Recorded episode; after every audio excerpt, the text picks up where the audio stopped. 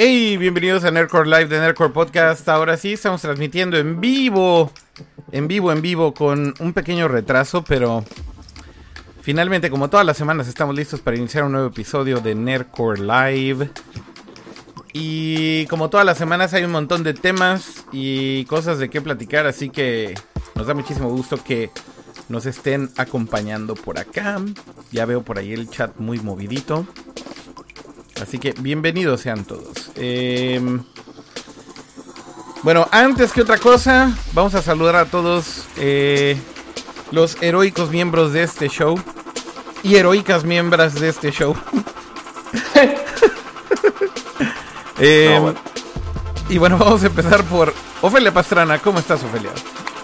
Hello. Oh my god, Oye, estoy, estoy viendo que solo vemos la pantalla de Jaime. La pantalla de Jaime. ya, ya, le, dio stop share. Ok. Ahora sí va, va, va, de nuevo. Off, ¿cómo estás? Hello, qué bonito estar acá otra vez en Nerdcore. Porjas. ¿Qué hay de nuevo? Oye, hoy fui a un evento de lanzamiento de videojuegos este, y me hablaron de ti. Tengo oh. que decir eso. Oh y vengo con muchas preguntas. Vengo con muchas, pero muchas preguntas, aquí eh, porque está en el lanzamiento del Call of Duty del eh, Calo, World War 2. Del Calo. Del Calo. Y fíjate que me dijo algo yo que conste que esto fue de parte de la agencia, ¿eh? o sea, como que alguien en la agencia cuyo nombre no será mencionado. Ajá. Em, o puede que sí. O sea, lo eh, o sea, ¿vas a quemar a alguien de la agencia? No, no, más bien alguien que como que ni al caso con esto se acercó y me dice, lo bueno es que ya la gente no está hablando de Call of Totis. No. Y, yo tuve un momento que como que Call of Totis, güey. Yo, yo, yo sé que yo llevo mis añitos en la industria y conozco gente, sabes? Y me hablaron de tantas cosas y me senté con el Songo Daniel a ver fotos de cómo eran los lanzamientos del IGS en el 2003 y 2004 y lo que sea. Y, hablamos un poquito del Call of Totis, pero yo que me quedé pensando todo el día está pensando que aquí seguramente sí sabe de qué están hablando. Entonces en algún momento durante pues nuestra bellísima llamada en el me encantaría, no sé, escuchar esa historia. Está bien, eh, eh, la, podemos tratar de contar. Pero bueno, igual eh, saludar también al buen Jaime Suárez. Hey, ¿cómo andan todos? Tú estás, tú te ves feliz nada más así porque sí, Jaime. fue un buen día, podemos decir. ¿Por qué, ¿Por qué fue un buen día, Jaime? Porque explícanos brevemente. Salió un gadget, creo que un poco conocido. Vende, vende unas cuantas unidades. ¿Estabas esperando algo hoy? Sí, ¿no? ¿Tú no? ¿No llegó el tuyo? ¿Qué pasó? yo también, yo también estaba esperando, yo también estaba esperando, pero, pero me la peluqué para el show, Jaime. O sea, y, también muchos aquí en México pasó lo mismo. Hubo broncas al parecer con la entrega y a, le llegó a de los que habían comprado en línea, entonces igual platicamos al ratito. Bueno, muy bien. Creo que, creo que este show solamente vamos a hablar de un teléfono, Jaime. Si estás de acuerdo, solo de un teléfono vamos a hablar de este show, no vamos a hablar de ningún otro. Y es el Motorola. Y es el acaba de salir. Y es el y es el Razer y es el Razer Phone. No quiero hablar Engage. No quiero hablar de nada más que del Razer Phone. Es el único teléfono que importa esta semana. No hay más. No hay más. Pato, creo que, Pato, eh, y aprovechando para presentarlo, podría estar muy de acuerdo con esto, ¿no, Pato? Sí, digo, este, hay muchos teléfonos de muchos sistemas operativos que merecen atención, este, que quieren cariño y quieren ser abrazados un poco, aunque otros, este, muchos sistemas operativos. Hay, hay hay WebOS, no, hay, este, hay, este, WebOS, hay, WebOS, hay Ubuntu, hay Windows CE. Este, hay mucho. Pero bueno, el punto es que igual vamos a darle un poquitito de tiempo a los teléfonos este, interesantes que salen también de la gama Android. Pero obviamente yo también fui víctima. Pusimos un poquito más de atención al teléfono que salió el día de hoy. Víctima del hype. Exactamente. Oigan, eh, neta, sí, creo que deberíamos hablar del Razer Phone. Es el único teléfono que importa, eh, porque es para gamers. Es, es, un teléfono como cualquier otro, pero este es para gamers. ¿No, Pato? deja de mentirte, güey. Ya, ya. Fuera, fuera de, de, broma, creo que lo único chido que tiene es la pantalla 120 Hz.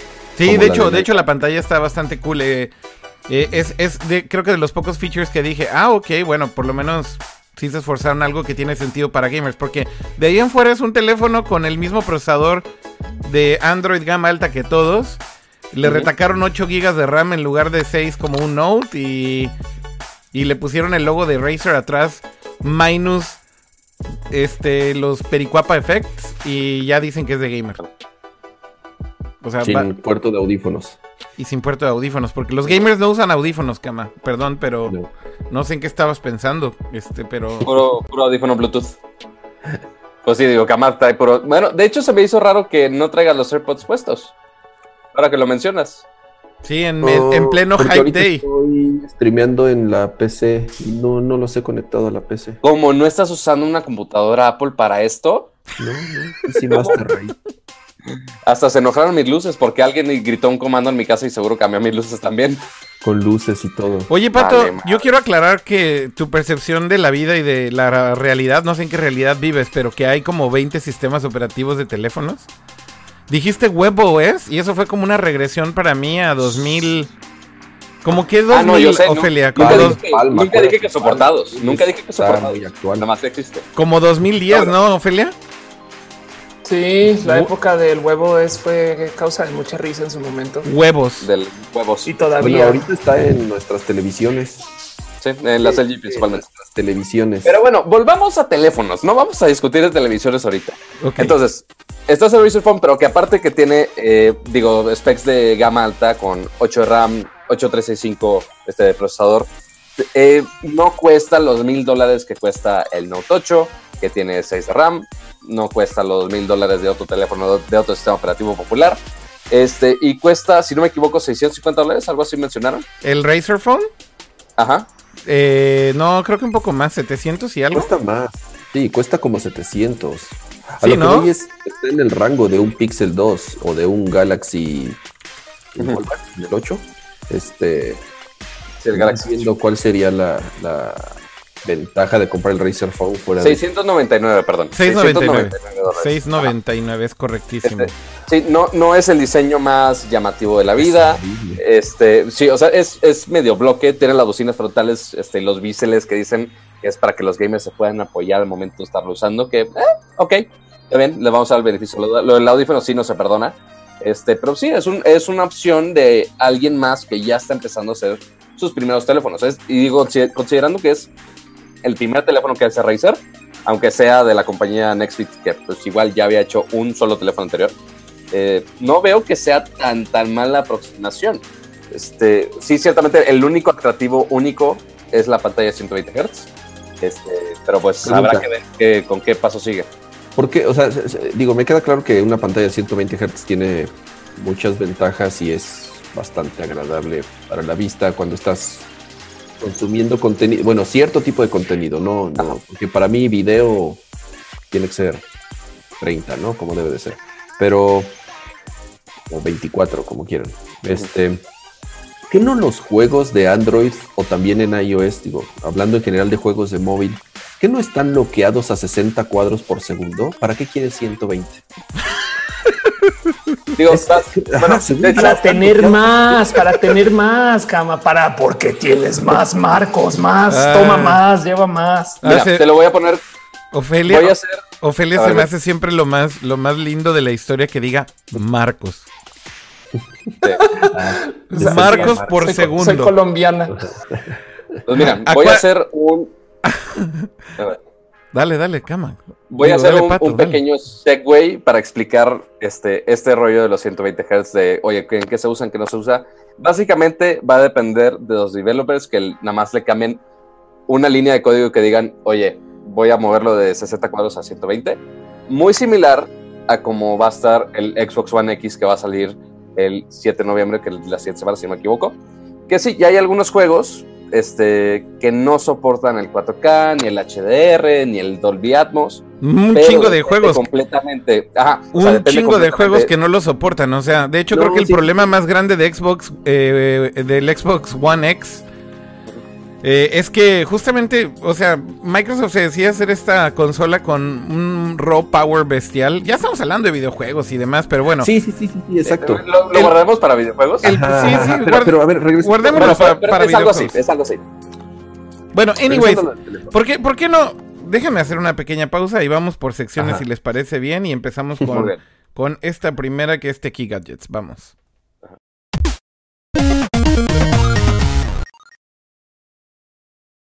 Tecno, tecno, tecno. Te la pelaste, cama. bolsillo. Te la pelaste, pato. Te la pelaste, No, Ofelia. Bueno, Cama no habló. Pero. Bueno, el, el tío Plecas quería aparecer, pero bueno, se- seguimos con los gadgets, ni modo. A ver, mejor empecemos con los gadgets y hablemos en serio del pinche Razer Phone. Si, si hay algo más. ¿Hay algo más de lo que podamos decir del Razer Phone? ¿O ya dijimos lo que teníamos que decir y ya lo quemamos y se acabó? Que va a vender 25 unidades y no va a volver a salir al mercado. Es muy probable y estoy totalmente ahora- de acuerdo. Por ahora, pues nada más tiene el precio de, de 6.99. Va a salir en UK y Estados Unidos, por ahora. Y fuera de ahí, pues no sabemos cuándo se vayan a desplegar a otros lugares. Entonces, quién sabe si se van a quedar con esas 25 unidades en un solo país o van a expandirse un poquito más a otros lugares. Mm. Pues miren, yo la verdad es que con Razer tengo como siempre experiencias medio buenas y medio malas. Este. O sea, eh, Razer como marca, la verdad es que no me, no me desagrada. O sea, creo que tienen productos que son buenos. Principalmente, eh, creo que sus laptops, o sea, las, las Razer, digamos, de gama alta portátiles, me parece que son muy buenos productos. O sea, sí, sí, eh, como que en el mundo de los maqueros, siempre sale al tema decir, ah, ¿quieres una PC que parezca una Mac, pero que tenga Windows?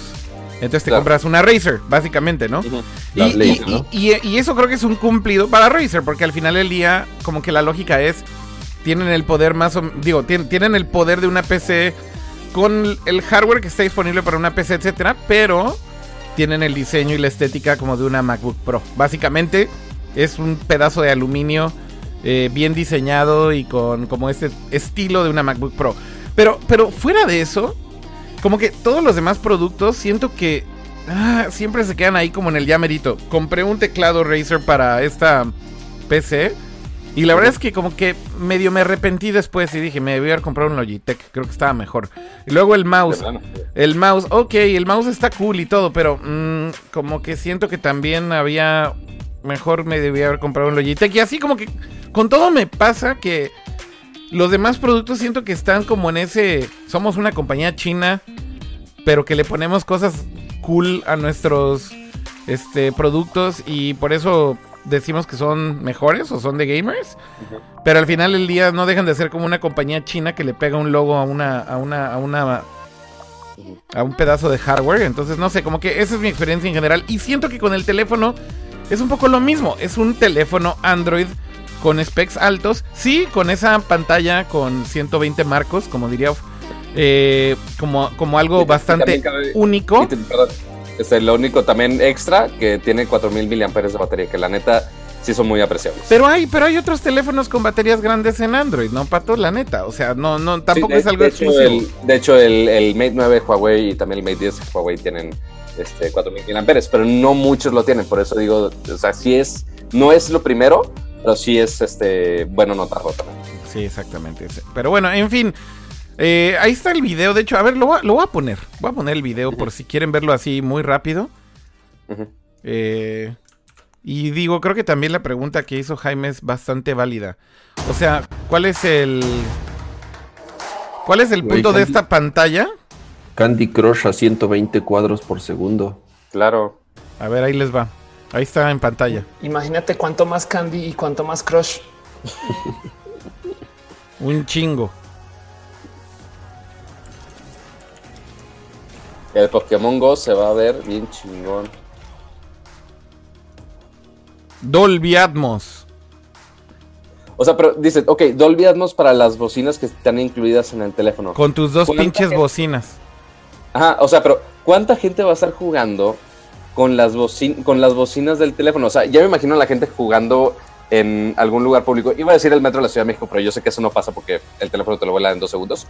Pero, este, que están jugando así con todo el ruido de las de las bocinas del teléfono como que... Oye, para poner el reggaetón en el metro a todo. Oye, sería muy bueno para vender los CDs esos de como 4000 canciones, mezclados de todo tipo de géneros. Pero, oye, y, y, lo, lo, de los, lo de lo de las bocinas certificadas por Dolby Atmos tiene el mismo problema que Dolby Atmos. O sea, ¿de qué sirve que esté certificada, no sé, dos bocinas? la certificación de Dolby Atmos en, en, unas bocinas de celular que tan válido sea, pero que los juegos y el contenido también va a estar certificado para que las aproveche, porque si no, pues no sirve de nada. Sí, yo nunca he entendido, nunca he entendido esas certificaciones también, por ejemplo, así de THX. Y es como, alright, o sea, como que esa certificación estaba hecha para un cine y ahora mi laptop trae THX. Y es como... Pero imagínate a los vendedores de THX diciéndole a los eh, hardware makers de celular, tengo un modo de que pongas mi brand en tu teléfono para que vendas más, dame dinero. Dios mío. Básicamente. Pues sí. Dios mío. Ay, no. ¿Y, y ya salió? ¿Va a salir? ¿O es Vaporware? O... Porque Razer no, también se caracteriza no, no, por eso, ¿eh? Por mostrar productos que nunca salen a la luz. No, no, no. Esto sí ya es así. Ya, ya sale, cama. Ya sale. Sale el, sale el 17 a la venta ya. O sea, ya están las reservas creo que la siguiente semana. Y sale a la venta el 17. Entonces sí va. Te los van a ganar todos. Uy, sí. Oigan, este, como se el presupuesto. Déjenme ir rápido al chat porque ahí hay desmadre, ¿no? Ok, vamos, vamos con el chat. Hay desmadre y estoy seguro. Es que Off es, Off es mega multitasking, la neta. Está en el chat, sí, está en memes, está no puedo, acariciando con una mano escondida a Matu. Es que hay varias Offes, es un tema de clonas. Oye, ¿por qué se, se, ve como un poco borroso tu cámara el día de hoy? No sé por qué. ¿Ya? No ¿Ya comenzamos con eso? Ya comenzamos con eso, así ya. ¡Boom! Pues encontramos una solución la vez pasada, ¿eh? La voy a aplicar. A ver si puedes. Oye, pero mientras estoy poniendo, estoy poniendo el chat ahí en pantalla para, para saludar a todos los que están por ahí. Eh, Pato, Pato González fue el primero en poner una pistola. Eh, así, no se tardó ni dos segundos. Sí, eh, para que, o sea, les, les, evito el problema de ponerlos a ustedes, que mejor que me tachen de grosero a mí como ponen los comentarios. Este, y pues a mí no me pueden decir nada porque pues aquí, aquí ando en el show. Entonces, pues no hay pedo. Se me olvidaba que era viernes. no sé. Se me olvidaba que era viernes. Bueno, y dice Roger 6, exacto, para escuchar tus MP3 comprimidísimos con tu THX. Ajá. Y jugar tu, candy, tu, y jugar tu Candy Crush a 120 marcos por segundo. Razer Phone. No mames, qué, qué, qué Pero también ten en cuenta de, de, dónde venimos. O sea, el Engage era el, el, celular para jugar. Ah, el Engage. ¿Y dónde, ¿Y dónde está el Engage ahora? El Engage. ¿Dónde está? Todavía. A ver, Cama, ¿cómo que tienes todavía un Engage? Y a... un Engage todavía, güey. Oye, ¿y hablabas, ¿y hablabas así de lado con el pinche taco, taco talk? Sí, sí, sí, claro. Era... Fue un regalo, la verdad, este... Eh, un cliente me lo regaló eh, en, en, su momento fue bastante interesante, pero a mí me, me da, a mí me invitaron a mí me invitaron al evento de lanzamiento Kama en, en eh, ¿dónde? ¿De dónde es Nokia? Suecia, Finlandia, Finlandia, Finlandia.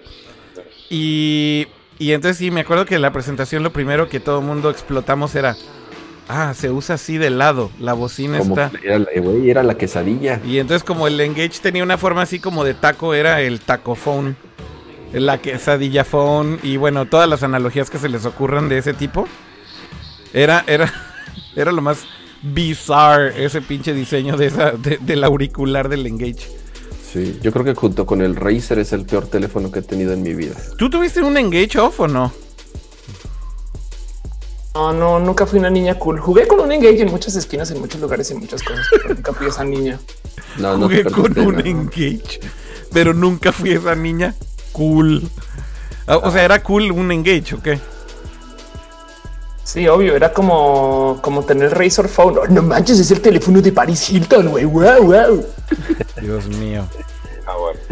Oigan, eh, ya no, dejemos de hablar de, del pobrecito Razor Phone porque creo que ya nada más fue para quemarlo y creo que deberíamos de hablar Pero ahora mira. sí de gadgets de verdad. Ay.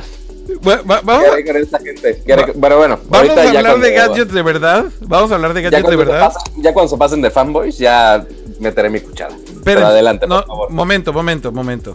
Pato, tú estás pensando que vamos a hablar del iPhone. Y no, no vamos a hablar del No, iPhone. peor, peor aún, vamos a hablar de otra cosa que ya sé qué es y que yo le compartí a Kira y que hasta me da pena, pero bueno. Mira mi cara favor, de, mira mi cara de felicidad para el siguiente tema.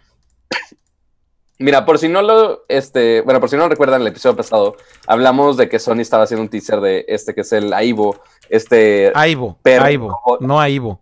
no pronuncio japonés, discúlpenme, este, pero este, este perro robot, el cual interactúa contigo, va por la pelota y por el hueso y puedes jugar con él y tanta cosa.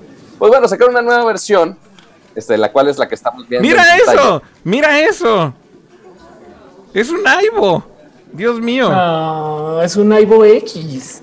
Ok, ahora, antes, de, antes de decir cual- cuánta cosa, antes de que Akira diga todos los specs del, del perrito, viendo, el- viendo el video y viendo lo que puede hacer, dígame cuánto pagarían por el fregado perro. ¿Cuánto? Y ahorita, ahorita que eh, Akira hable de todos los specs, les digo el precio. Oh my gosh. Bueno, a ver, A ver, Pato, ¿qué, qué te emociona del perro? Pato, ¿sabes qué? ¿Le vas a poner precio al amor? miren, miren, oigan, oigan, oigan, oigan. ¿Vieron, vieron, vieron qué inteligente es? ¿Cómo se llevó la, la pelota de calle? Miren, miren, miren, miren. Su habilidad. No, pues se nota que está bien este, conectado con su entorno, chavo. Bueno, el punto es que finalmente sí, Sony está relanzando el Aibo, que es este perro robot. Miren, la verdad es que simplemente se me hace como... Se me hace mega interesante que Sony se haya decidido a relanzarlo porque al final del día sí me parece que es un... ¿Ya viste cómo ladra? Of, Pues of- lo escuché, güey, pero Of. pues igual le escuché un Tamagotchi hacer lo mismo. no, Ofelia, Ofelia, escucha Pe- esto. pero por- es que el Tamagotchi no lo puedes acariciar con su botón en la frente, Pato. Off, escucha por favor el sonido del ladrido. ¿No es la cosa más cool ever? Es como un Pokémon. Oh, Dios mío, ¿qué hice? Puse un fail de Cas Hirai o algo así. Bueno, a ver, déjenle adelante otra vez. No, bueno, el- el- lo que se me hace muy cagado es que, miren, hay una época que muchos de ustedes tal vez ni recuerdan, pero es como esa época en que Sony estaba como borracho de poder. Este, o sea que Sony era el, el omni amo, señor, eh, hacemos todo y somos la compañía más cool de gadgets del planeta y demás. Que justamente entre esa borrachera de poder, algunos ingenieros genios de Sony dijeron, vamos a hacer robots. Y se pusieron a hacer robots literalmente. Entonces tenían tanto dinero que lo podían hacer, ¿no? Eh, y entre todas esas cosas justo salió este research de un perro robot. Y después se convirtió también en research como inicial para este Sony Dream Robot, que era un robot, un robot bípedo, eh, básicamente con una especie de ácimo que, que Sony hacía. Y para los que no recuerdan el ácimo, nos cagamos de la risa del el- el episodio pasado. Eh, pero justamente era cuando Sony, o sea, le sobraba el dinero. Era como una especie de Apple hoy en día, justamente, eh, en donde con una serie de... Me están mandando unos tweets bien chingones de unos perritos robots chinos.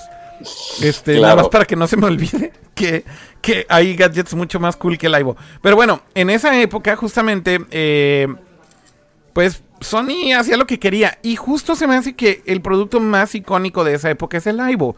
El Aibo era un capricho de Sony que en su momento, la primera versión del Aibo costaba 3 mil dólares la chingadera. Eh, y básicamente hacía lo mismo que esta versión. Hay que decir que me sorprendió, de hecho, que prácticamente hace lo mismo. Eh, ver, eh, eh, escuché bien, Akira, ¿qué hace el perrito, güey? ¿Qué Ah, hace? Es un chiste, es un gadget. O sea, obviamente es un chistorete, no es ninguna cosa útil, ni va. No te va a rescatar si te está dando un paro cardíaco, como si fuera un robot ahí para ayudarte o algo así. Simplemente es eh, un. Ahora, público, mi querido público, ¿cuánto vamos a pagar por este chistecito de robot? Ok, el precio, Pues bueno. el precio del robot es 1700 dólares. Sigue siendo una ridiculez. Y obviamente, mira, cuando, cuando ves los videos de cómo lo están promocionando y demás, te das cuenta que pues, es un producto que están targeteando ahí como para. Para gente que tiene mucho dinero y mucho disposable income, como para tener el chistorete en su casa de que tienen un perro robot. Punto. Es lo mismo que hace 15 años. O sea, es exactamente la misma lógica. Y lo que digo es que no cambió mucho porque prácticamente las funciones son las mismas. Le cambiaron los ojos. Efectivamente, los ojos ahora tienen como mucho Pantalla. más. Son OLED, son OLED. Son OLED. A ver, a ver, a ver, a ver, espera, Kira. Ajá. Cuando tú ves el perro, el perro te reconoce. El perro te reconoce, tiene reconocimiento facial. Sí. Sí. O sea, ya, entonces hace lo mismo que un iPhone X, güey, y vale casi lo mismo. Sí, nada más que camina.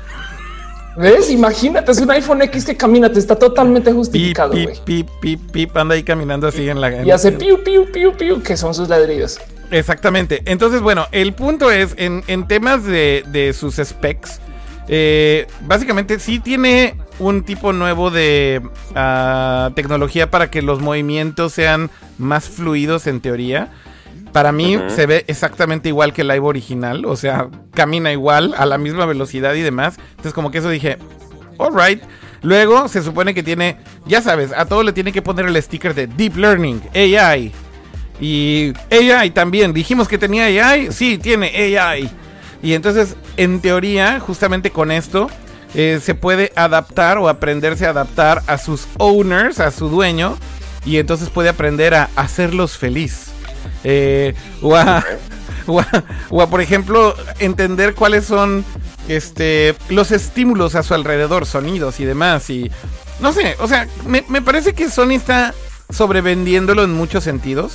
Pero bueno, al final, lo, lo- lo jodido de esto es que cuesta 1.700 dólares pagarlo, o sea, como el down payment, pero lo, lo que está horrible es que hicieron el mismo movimiento que SoftBank hizo con su robot, que por cierto, la semana pasada que nos reíamos de robot, no nos reímos del robot de SoftBank, eh, el Pepper, el Pepper Robot, y aplicaron el, el, el... Ah, por cierto, si compras el iBoy y pagas 1.700 dólares, también tienes que pagar una suscripción, una suscripción de 3.000 yenes al mes, que Lo básicamente cual son son como 26 dólares. 26 dólares al mes, porque tiene conectividad LTE. Entonces tienes que pagar el servicio de LTE que es necesario, re necesario para tu perro robot. Entonces cuando y tienes que firmar y tienes que firmar por dos años en este pinche contrato. Total, es un mega fail el precio. Terminas pagando como 2.500 dólares por el chistorete. Entonces, de nuevo es como Sony regresando a esas épocas en que Sony, ¿no te acuerdas cuando eras alcohólico? Sí, sí me acuerdo. Vamos a sacar un producto de esos. Y, y entonces así Sony en la peda otra vez, así saca el live. No, vale. Tengo que reconocer que yo era un mega fanboy de Sony, entonces fui y me compré mi iBoy y demás, entonces por eso me llena así como de alegría, pero a la vez me acuerdo de...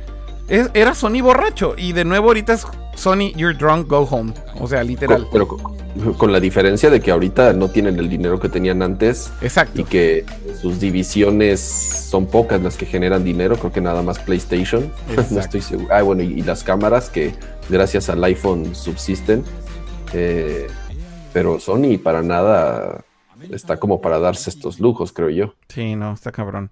Pero bueno, Digo, anyways. está padre que regresen como esa onda de inventos locos que dices, ¿no? De tenían tanto dinero y tanto poder que podían hacer lo que quisieran eh, y sacaban productos loquísimos, pero pues ahorita como que ya no están para eso. Sí, ya no están para eso. La neta ya no. Oigan, bueno, ¿qué otro tema quieren tocar? Hay varias cosas aquí. ¿Por qué no hablamos de este empleado rebelde héroe de Twitter? Es que, bueno, no, no sé si seguir con el tema de gadgets antes de redes sociales, porque yo sé que hay un gadget muy esperado que, o lo quieres guardar hasta el final. No, ya, ya, ya. Yo, yo digo que ya. A ver, Jaime. otra vez. A ver, Jaime. Digámosle a. Jaime que muestre lo que Jaime tiene que mostrar. A ver, Jaime, Ah, sí, yo, yo failié porque en la preorden de este susodicho gadget la semana pasada, eh, pude preordenarlo, pero, pero me la aplicaron y entonces tengo que esperar eh, cuatro semanas para que me llegue. Pero curiosamente eh, lanzaron este sistema de reservas y bueno, hoy me entregan el susodicho, pero pues ya no alcancé para el show. Así que mientras tanto, Jaime, ¿por qué no nos platicas de tu experiencia de comprar cuatro iPhone X?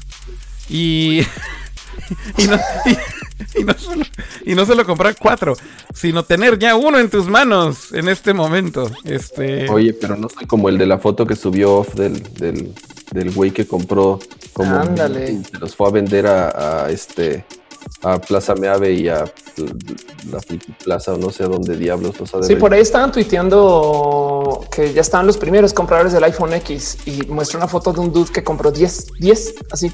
Wow. ¿Y por qué Ahora, ¿qué 10? no hay política de que te venden dos? Sí, de hecho en Japón solo puedes comprar dos, ¿qué pedo? Según yo, en, en Apple, es política de Apple. Está muy raro que hayan dejado salir un güey con 10 teléfonos, pero no sé, como que hasta se ven mal, ¿no? Pero bueno, este, ¿Cómo te fue con, con, con la compra del teléfono primero que nada? sí, justamente, ¿En dónde lo justamente encontraste? el- la semana pasada, a la hora de la Ciudad de México, a las 2 de la mañana, eh, salió la preventa del iPhone 10. Eh, lo mismo pasó en todo el mundo en sus respectivos horarios. Y Oye, Jaime, este, ¿por qué la gente le sigue diciendo iPhone X? Ah, pues es como a Mac OS X, ¿no? La gente igual le decía OS X y realmente era OS 10.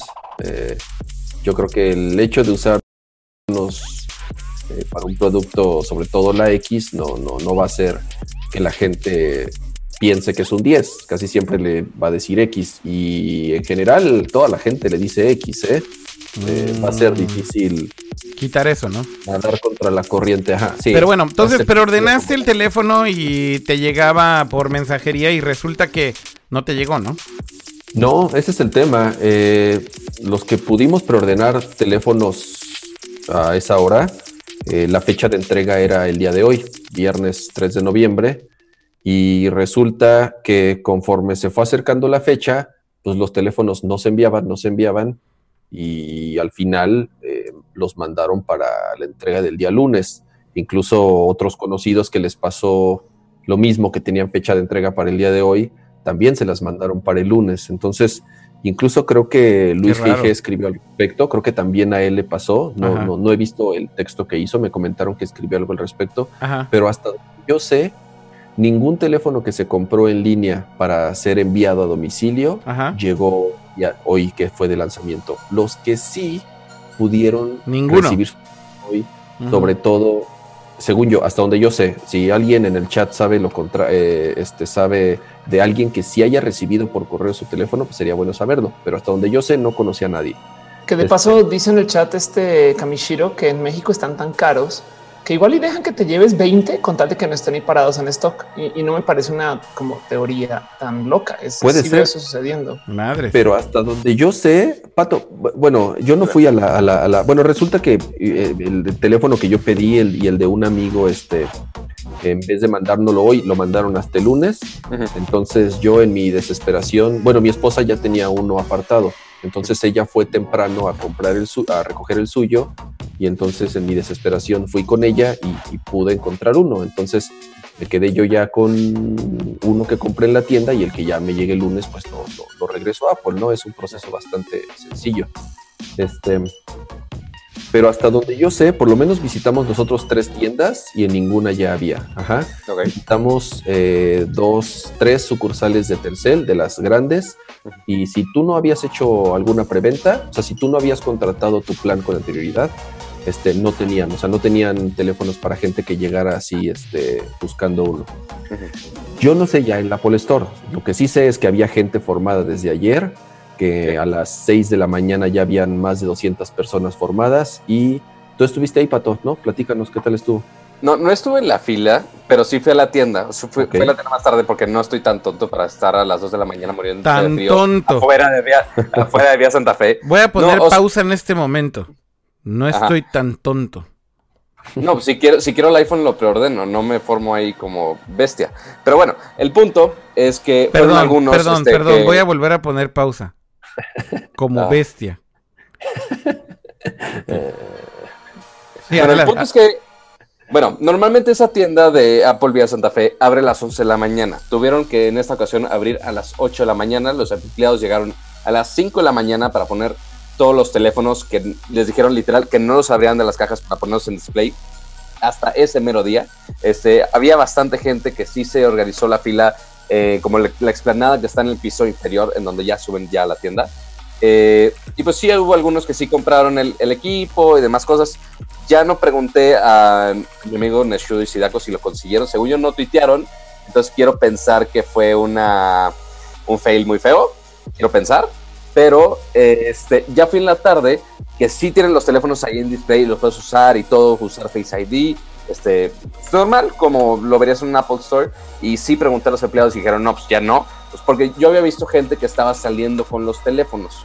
justo en ese, en, ya en la tarde, como 2, 3 de la tarde, y me dijeron, no, o sea, son la gente que ya había preordenado y lo había pedido para recoger en tienda. Entonces, este, ahí como estuvo errado de, oye, tienen, no tienen, este, y más eso lo que comentabas de las preventas, eh, pues algunos sí consiguieron para que lo requieran en la tienda Apple y sí tenían stock para dárselos a esos que los ordenaron en la. Sí, Oigan. O sea, no. No, no, dale, dale, cama, dale. No, no, justo lo que decía Pato, incluso en Apple Store, eh, hasta donde yo supe, porque un amigo estaba ahí cubriendo el, el, el evento, este, en Rack, Rafa. Ajá. Y justo él llegó temprano y, y, le dije, oye, pregúntale a alguno de los chicos de la tienda si hay teléfonos para la gente que llegue a buscar uno o, sol, o solamente los que los que reservaron. O solamente Hoy- los, los tontos. Ah, no, los que reservaron no son tontos, de acuerdo a los Exactamente lo estándares que- de Nerdcore Live. Justamente también no entiendo la onda de irse a formar eh, un día antes. Yo, por ejemplo, pude reservar uno para recoger en tienda, que ya después cancelé la, la cita, pero igual, o sea, en, a las 2 de la mañana, que fue la preventa, me dieron un horario de recogerlo a la una de la tarde y este, y pues, o sea, si tenías ya un teléfono asignado para irlo a recoger a la una de la tarde o a las 8, porque había desde las 8 de la mañana, Sí. yo elegí en la tarde. Sí, sí. De hecho, de hecho, lo que sucede es que desde hace un par de años lo que está haciendo Apple es que activan este sistema de reserva que todos los días tiene un cierto inventario. Eh, y básicamente si, si tú, por ejemplo, no alcanzaste a preordenarlo en, en línea cuando inicia la preventa, digamos, de la semana antes, eh, lo que hacen ahora es que para evitar justamente filas de chinos en el caso de Japón o, o de revendedores en todas partes del mundo, de básicamente. chinos o de japoneses. No, no, chinos, No, chinos. chinos, O sea, chinos cuando, cuando, dije chinos en mi tweet, en realidad decía chinos como chinos, no como Literal, Asher, chinos. no como Asher diciendo los chinos de Japón. Este, lo que sucede es que, como saben, con todo este tipo de gadgets, hay mucha gente que al final del día lo hace por negocio y simplemente van y se forman ahí. O sea, me da mucha risa que digas que son unos tontos, pato, porque en realidad creo que justo eh, si eres medio tonto de, si te vas y te formas ahí porque estás compitiendo con con gente que básicamente está haciéndolo por hacerle profit, por ponerlo en una subasta, por revenderlo, etcétera, etcétera. Y, y- y veía por ahí un video de Casey Neistat, eh, de este blogger famoso de YouTube, eh, que se fue a parar ahí a la, a la fila de las Apple Stores, de varias Apple Stores en Nueva York. Y justamente eh, hacía como ahí me dio una encuestita de, a ver, ¿cuánta gente lo va a comprar para ellos? ¿Y cuánta gente lo va a comprar para revender? Y yo creo Claro. que más del 70-80% era, voy a revenderlo. Sí. Period. Wow. O estoy aquí para revenderlo. O sea, me vale madre esta chingadera, pero sé que alguien me va a pagar dos mil dólares por él. Así que por eso estoy haciendo fila como estúpido. Pero justo lo que Claro. hace Apple ahora es que no hay tantos disponibles en el día de lanzamiento en la tienda. Pero después, cada día van soltando inventario y tienen este sistema de reservación que no está disponible en todos los países, pero que sí funciona en México, funciona en Japón, funciona en UK. Por ejemplo, en Estados Unidos no funciona. Y es que eh, sueltan una cantidad de teléfonos por día por tienda y a las... En el caso de Japón, por ejemplo, es a las 6 de la mañana, creo que en el caso de México es a las 8 de la mañana. Actualizan el sistema y entonces puedes hacer esto que Jaime decía, walk-in. O sea, lo reservas en una tienda, les dices a qué hora vas a pasar a recogerlo y te lo, te lo dejan en hold. O sea, no tienes que hacer absolutamente nada. Y eso fuera Ni justo... siquiera lo pagas, lo pagas cuando llegas a la tienda. No, sí lo pagas antes, cama. Lo pagas en No, línea. no, no, no. No, el que yo aparté eh, para recoger en tienda a la, a la 1.30 que me dieron, no pagué absolutamente nada. O sea, ni siquiera me pidió eh, los datos de la tarjeta. Yo el que pude reservar Bueno, hoy para recoger al ¿Saben rato qué? sí me lo ¿Saben cobraron. qué? Yo quiero, yo quiero avanzar un poquito en esto y más bien cuéntanos rápido del teléfono en sí, Sí, güey, sí, peso, sí. cómo se siente el video, este, el- si el tab molesta, si no molesta, estas cosas, güey. Y sobre todo como tu primera, sobre todo como tu primera reacción, ¿no, Cama? A ver, este, ¿por qué no pones ahora sí el share de la pantalla? Y Ah, cuál es, ver, déjalo un poco. cuál es tu, cuál fue tu primera impresión del teléfono, Cama? Eh, bueno, ahí está el teléfono. Evidentemente sí, sí, sí lo tiene Jaime, pero ¿por qué no le haces share screen, Cama? Y nos cuentas un poquito de como este nuevo Fluid Design o Fluid Interface que por ahí veía un ingeniero de Apple que estaba tuiteando que decía que su team había trabajado en esto por los últimos año y, me- año y medio, algo así. Bueno, hay una historia también que está por ahí en la escaleta de un ingeniero que ya tenía el teléfono en la casa, Oh lo agarró su God. hija Este, no sé si fue su hija que lo tuiteó. No lo tuiteó, lo, blogueó, lo, lo, hizo en un blog de YouTube off. Anda, ok, va perfecto. Y pues se liqueó todo. Y entonces el pobre ingeniero se quedó sin trabajo, faltando como tres días para lanzar el dispositivo. Sí, eso fue la semana pasada. Tienes toda la razón. Y sí fue tal cual así. O sea, la hija fue al campus de Apple. Y miren, miren, mi papá trabaja en Apple y tiene el iPhone eh, 10 y voy a grabarlo y voy a ponerlo en YouTube. Acto seguido despiden al ingeniero. ¡Pum! Así de, dude, you don't do that. Pero pues creo que fue porque, pero fue porque creo que también eh, cuando estaban grabando la pantalla del teléfono, grabaron muchas cosas que no debieron de haber grabado. Códigos QR de empleados de Apple, códigos, eh, eh, code names de nuevos productos. O sea, hay un chico de cosas que, tiene. estaban anunciados. Hay un chico de cosas que encontraron, o sea, la que la gente encontró en el video, así poniéndole pausa al frame, whatever, ya sabes. Y en la pantalla era así de notas de nombres, códigos de productos de Apple. Y así de, ¿por qué tienen un blog de notas de eso en su teléfono, güey? What the hell? O sea, pero bueno, el teléfono, el teléfono, a ver. Ah, bueno, y mientras comparte la pantalla cama, este, eh, justo comentaba que un amigo ya estaba este, en la fila de, los iPhone 10 y era como el ciento y fracción, como 115 por ahí. Y sí alcanzó el teléfono porque justo acaba de poner el, video del unboxing. Entonces, por lo visto, al menos 100 teléfonos sí tenía, al menos. A ver, Cama, empecemos por lo, por lo primerito que usas de un iPhone 10, que es eh, Face ID. Y dinos. Bueno, ahí ya está desbloqueado, de hecho. Y, dinos. ¿Hay fail o no hay fail con el Face ID, cama? Mm, no, hasta, mira. Órale, ¿por qué corre como a, como a dos marcos por segundo? Pues porque estamos utilizando un software que me recomendaste acá para pero hacer el stream. Pero, pero estás usando, ¿estás usando directo el de la llamada o estás usando otra cosa? Eh, sí, está usando el, el, estoy en, Qué chistoso. Igual le puedes cambiar, creo que. Lento, ¿eh? Se ve horrible. Sí, le puedes cambiar, creo que los parámetros para que le dé como prioridad, creo, a la calidad, resolución, cama. Ay, Dios mío. Pues, no, pues, igual de todos modos, el punto, se ve así. Pero, mira, un detalle muy extraño. En la parte de arriba sí se ven los píxeles donde va el notch. Sí, porque está haciendo el share screen de la pantalla completa. Ya se ve, creo que un poco mejor, creo, Cama. Yo hubiera pensado que esos píxeles no los rendereaba, pero no, sí están. Qué curioso. Bueno, estaba dropeando frames, pero no pasa nada. A ver, igual lo que hablo de nuevo. ¿Funciona o no funciona el Face ID, Camadinos? Funciona súper bien. O sea, realmente no he tenido ningún problema desde la activación hasta el uso cotidiano.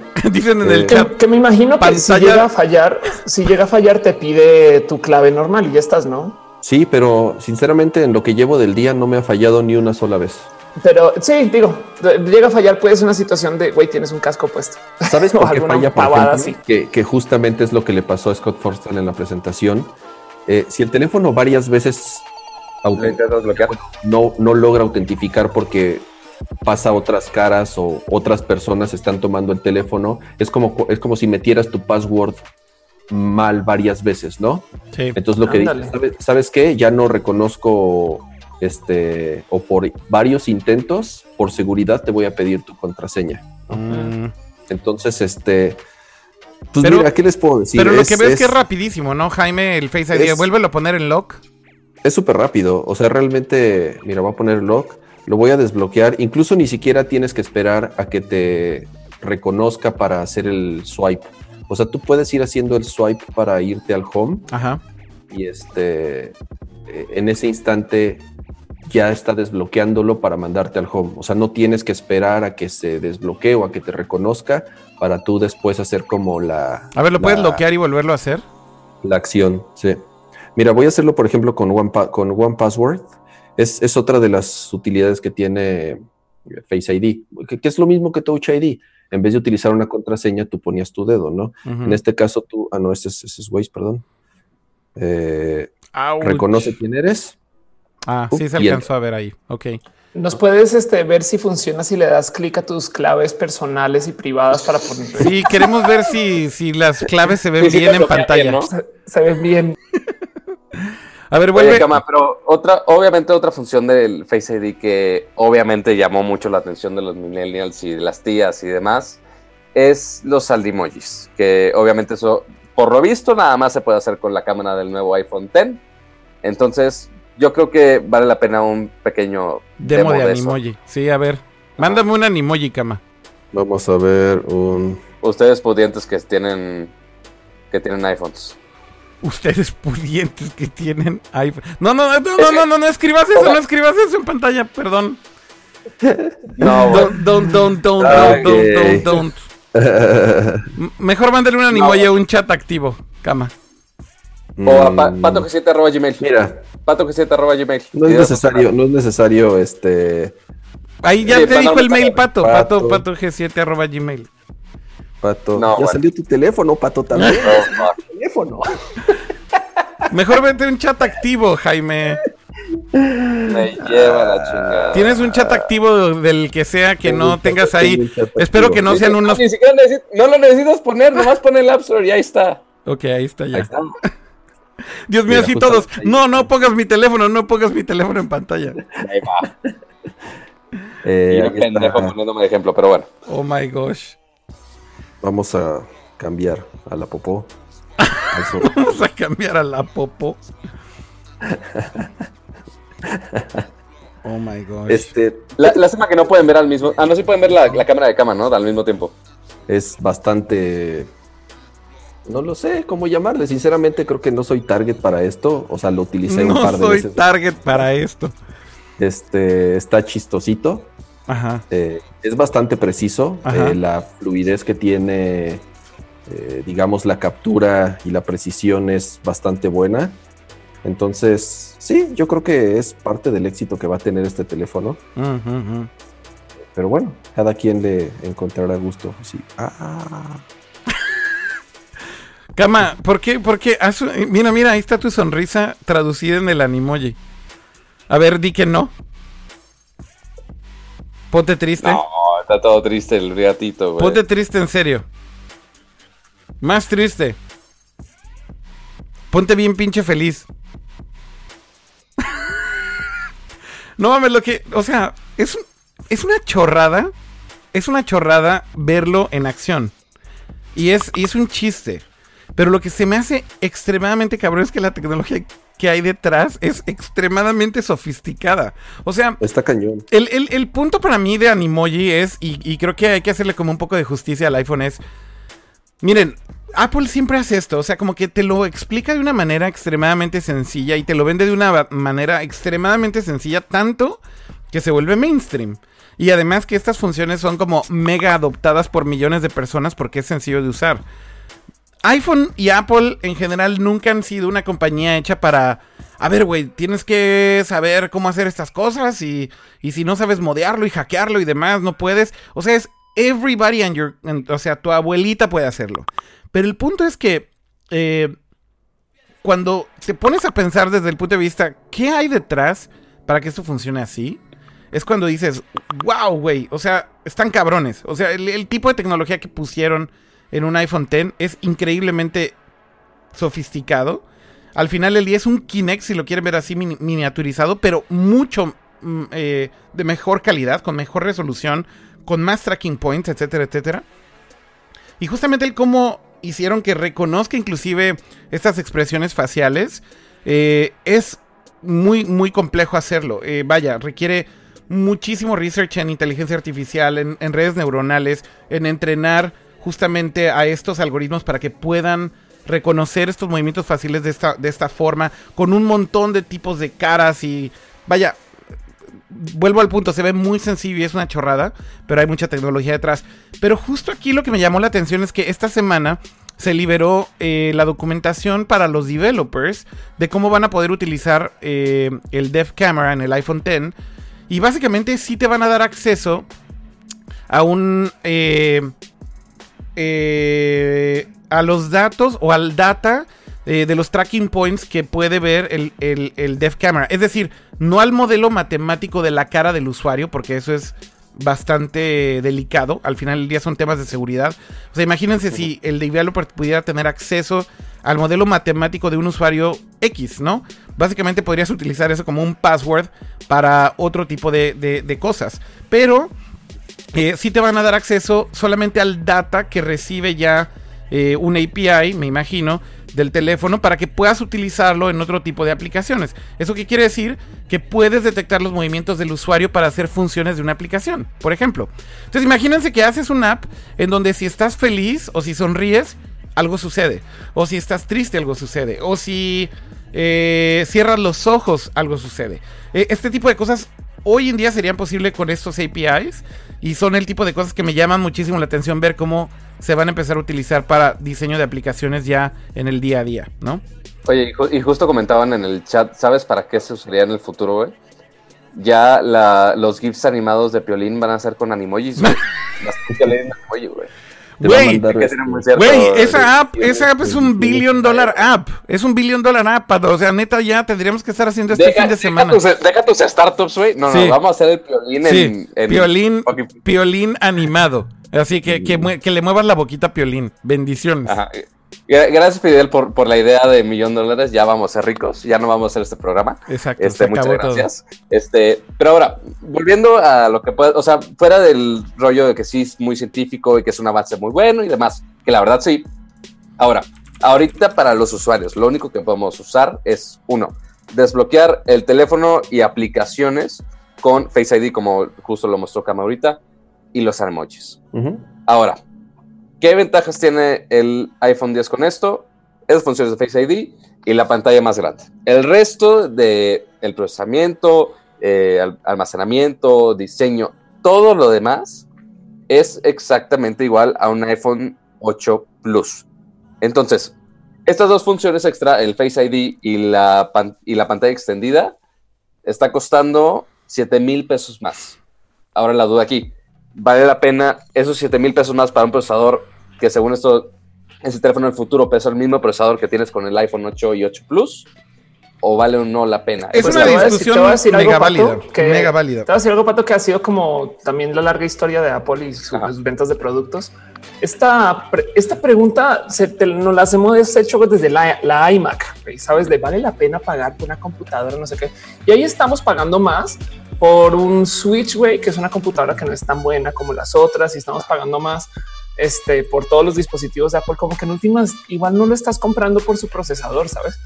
Em, hay cosas diferentes y que, que, si importa eso, sí o no, no sé. La pregunta más bien es si a Kama le hace el teléfono feliz y por consecuencias nosotros sobre eso tratar de inferir si a nosotros nos va a hacer feliz y ya es, es de yo creo que de el 10% de los compradores de Apple dicen ay, mira, tiene X procesador y ni se están fijando. Creo es, es mira, el teléfono realmente, como les dije, lo he usado mediodía, ¿no? Pero aquí. Oigan, oigan, a todo, a todo esto. El único que ha usado el teléfono es Jaime. Y no lo hemos dejado hablar ni madre. Yo, lo usé en la es, es, es, es, importante esto y justamente este, yo quería iniciar así como la reseña, llamémosle así, justamente con preguntas, ¿no? O sea, cuáles son como las dudas más comunes que, que la gente puede tener eh, eh sobre el iPhone 10 y como dice Pato, ¿no? ¿Por qué voy a pagar más cuando el iPhone 8 tiene el mismo procesador, las mismas cámaras, etcétera, etcétera, ¿no? Em, ¿Quieren que vayamos entonces al chat? Hoy, hoy, sí, también valdría la pena si quieres ver, el chat en lo que les platico rápido, como mis impresiones. A ver, empieza con las impresiones de Yakama, entrale ya, así, no, no le hagas emoción. La pantalla, yo es la mejor pantalla que he visto en, un teléfono. Nunca he visto una pantalla tan buena como esta. También porque no soy usuario, como no soy usuario de Android, yo sé que en Android ya había pantallas OLED. Pero las pantallas OLED eh, de generaciones anteriores no han sido muy buenas. Hay información de sobra eh, de, de, cómo funcionan las pantallas OLED y los, y los problemas que tienen. Esta pantalla sí es diferente, o sea, van a decir, ahí sí, Apple, ¿no? Pero sí, o sea, realmente es un diseño eh, de Apple, es tecnología de Apple que mandó a manufacturar a Samsung. Samsung fabrica la pantalla, pero el diseño y la tecnología es exclusiva de Apple. Ellos diseñaron la pantalla. Cada teléfono es calibrado a manita, ¿no? Entonces, Ahora, ¿tú crees que esa calidad de, pantalla del iPhone X, tú crees que supera a el Note 8 o S8? No si has tenido oportunidad de verlos, cualquiera de esos. Sí, sí he tenido oportunidad de verlos y para mí sí la supera. Primero por el color. Para mí Android siempre satura demasiado los colores. Ah, justo eso te iba a preguntar. No, si ven naturales para... Ah, no sé si tenga el perfil de sRGB, que, que según yo es el que tiene ahorita, que, porque lo vi en la tienda y no vi los colores tan saturados como lo verías una OLED de, de Samsung. Que, pues bueno, eso ya es muy de gusto. O sea, yo dije, ay, güey, podría aprovechar más los colores. No, este, lo que pasa es que. Y además es HDR, ¿no? Entonces, al, ser, al ser HDR, este, obviamente la, la, la cantidad de. Bueno, la, la gama y el contraste que tiene este, es, es, algo que ningún iPhone nunca había tenido, ¿no? Entonces, en ese sentido, para mí es la pantalla que mejor he visto en, en, en cualquier teléfono, ¿no? Este, igual, hay varias reseñas al respecto, creo que muchos eh, concuerdan en que, en que la tecnología que, que implementó Apple para esta pantalla este, es, es, diferente a las anteriores y por lo tanto eh, tiene ventajas y ya no tiene las mismas fallas que tenían los OLEDs anteriores. Otra, para mí el teléfono lo sentí un poco grande al principio. Nunca fui usuario de un iPhone Plus. No me gusta el, el, el usar un iPhone Plus. No puedo. O sea, eh, sinceramente, este es como ponerme un iPad mini en la bolsa y en la cara cuando llamo. Para mí es un teléfono incómodo. Yo sé que hay usuarios que aman el iPhone Plus y, y llevan años usándolo y no podrían regresar a un teléfono tamaño normal. Yo no. Ese soy yo. Cuesta, Exactamente. O sea, yo ¿no? ya no puedo regresar este, a un iPhone de tamaño pequeño. Exactamente, ¿no? Entonces, este sí se siente, no sé, o sea, es milímetros más grande que un iPhone 6 o 7 o 6S o 8, ajá, que, que lleva varios años siendo eh, el mismo tamaño. Entonces, pues bueno, tantos años utilizando el mismo teléfono, pues sí te acostumbras, ¿no? Eh, pero bueno, ya después, durante, o sea, es muy chistoso, ¿no? Después de usarlo por varias horas durante el día, hace ratito tomé mi iPhone 7 anterior para, para resetearlo y todo eso, y sí lo vi pequeñitito, ¿no? Es lo mismo que sienten los usuarios, yo creo que de un plus cuando utilizan un iPhone normal. Eh, ¿Qué más? El botón de inicio no se extraña para nada. O sea, creo que resolvieron muy bien los gestos, resolvieron muy bien cómo te vas al home, resolvieron muy bien cómo cambias de aplicaciones. Entonces, incluso se me hacen gestos mucho más naturales y te acostumbras muy rápido. Este. Eh, eh, y, ¿Sí te acostumbraste rápido a todos los gestos, Jaime? De inmediato. De inmediato. O sea, para mí fue muy, muy natural este. Digo, no sé si también porque ya había visto videos anteriores, obviamente, claro. pero para mí fue muy natural el, el, dejar de utilizar el botón de inicio y empezar a utilizar el gesto de swipe para, para irse al home. Okay. Ahora. Hasta ahorita no me ha fallado ni una sola vez. Que, es que del otro lado quiere decir raro. que en un futuro vamos a tener gente que viene de Apple y va a agarrar un teléfono y. ¿Por qué no es bloqueado, güey? Eso es muy posible. Oye, pero yo tengo una pregunta de otro botón que no mucha gente está hablando del iPhone X que cambió un poquito del iPhone X, perdón, del iPhone 10. Uh -huh. Este, antes de que me regañe alguien de Apple. Este, el botón de Sleep Awake uh -huh. ahora cambió a ser botón de Siri. ¿Lo has usado con ese botón? ¿No lo has usado en lo absoluto? Este, ¿Has podido apagar, reiniciar el teléfono con estos nuevos gestos? Sí, no tiene ningún problema. O sea, realmente el, el, el teléfono, si, si tú lo, lo, O sea, si tú haces un tap normal, se duerme. Como, o, o sea, sea lo, sigue lo, siendo sleep awake como, como siempre. Si lo duermes. Si, si, lo dejas apretado dos segundos, ahí está, sale Siri. ¿no? Uh -huh. no tiene absolutamente ningún problema. Y si lo dejas apretado más tiempo, Ah, no, es ese, ese, por ejemplo, ese sí es la primera vez que lo hago. Es volumen Aprieta, y power, ¿no? Volumen y, y, y, ese, y entonces ya te sale la opción para apagarlo. Cualquier ¿no? volumen, entonces, de hecho, es arriba o abajo. Exactamente. Entonces, sí, no, realmente es bastante natural la manera en que lo resolvieron. Y este. Una de las cosas que a mí que sería muy cool que mostraras en pantalla es este, este gesto que haces desde la parte de abajo del teléfono por no tener el, el home para el multitasking, fíjate que una de las cosas que cuando vi la primera vez el, el demo de multitasking del iPhone X, eh, uh -huh. como este gesto de hacerle hacia arriba, justamente el swipe hacia arriba y dejarlo a la mitad para que te salgan todas las apps, está cool porque es para justo mostrar todas las apps que están abiertas. Pero hay un gesto adicional que es en la parte de abajo donde está como este pequeño tab. Si solamente haces swipes hacia los lados, puedes cambiar de apps muy rápido. ¿Puedes mostrarlo? Sí.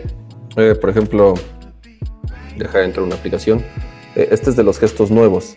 Eh, nada más haces swipes de izquierda a derecha y te cambias entre aplicaciones. Eso es algo es que. Rápido. Otra vez, fluido. sí, eso está bien cabrón. O sea, la, la, velocidad con la que neta estás moviendo las ventanas se me hace mega, mega cabrón. O sea, nada más haciendo, haciendo los swipes en la parte de abajo es como boom. Está muy perro. Digo, ese gesto está chido para tener todo abierto y ver que está en, corriendo el multitasking. Pero, pero la de abajo, Jaime, vuelve a hacer un poquito. Bien chida. Bien chida. Bien chida. Ah, es que ahí quiere autentificar. Oye, tengo una pregunta. Se me acaba de ocurrir, ¿eh? Evidentemente con ese teléfono tampoco sirve el, sirve el pinche lapicito blanco, ¿no? Ajá, el, el Apple Pencil no funciona aquí. No, obvio no. Ese Apple Pencil es solo para un iPad, güey. Qué locura. Sí, solo es para iPad. Digo, ajá, pero digo, yo, yo he recibido preguntas muy locas de una prima en Suiza que buscó mi teléfono en tantos datos. Este, y preguntó, oye, así, aparte de insistir tantas veces de, de marcar mis mensajes y demás, de, oye, ¿el Magic Mouse funciona con el iPad? Yo de, güey, el Magic Mouse funciona con el iPad. Pero sabes que es que no es una pregunta, o sea, es medio really, pero luego y también te venden un teclado para el iPad. Seguro alguien se le va a cruzar por la cabeza que el Oye, ¿por qué no puedo usar mi teclado, no? Sí, o sea, si hay un teclado para iPad, eso sí hay, eso sí estoy completamente seguro. Pero es, solo, es solo, pues nosotros porque sabemos, pero para alguien que no está en este pedo, seguro y se le cruza por la cabeza, pues güey, es Bluetooth. Mi iPad dice que tiene Bluetooth. ¿Por qué no? ¿Por qué no Oye, tú, sabías que las tabletas con Android sí pueden conectarse a un mouse? Sí.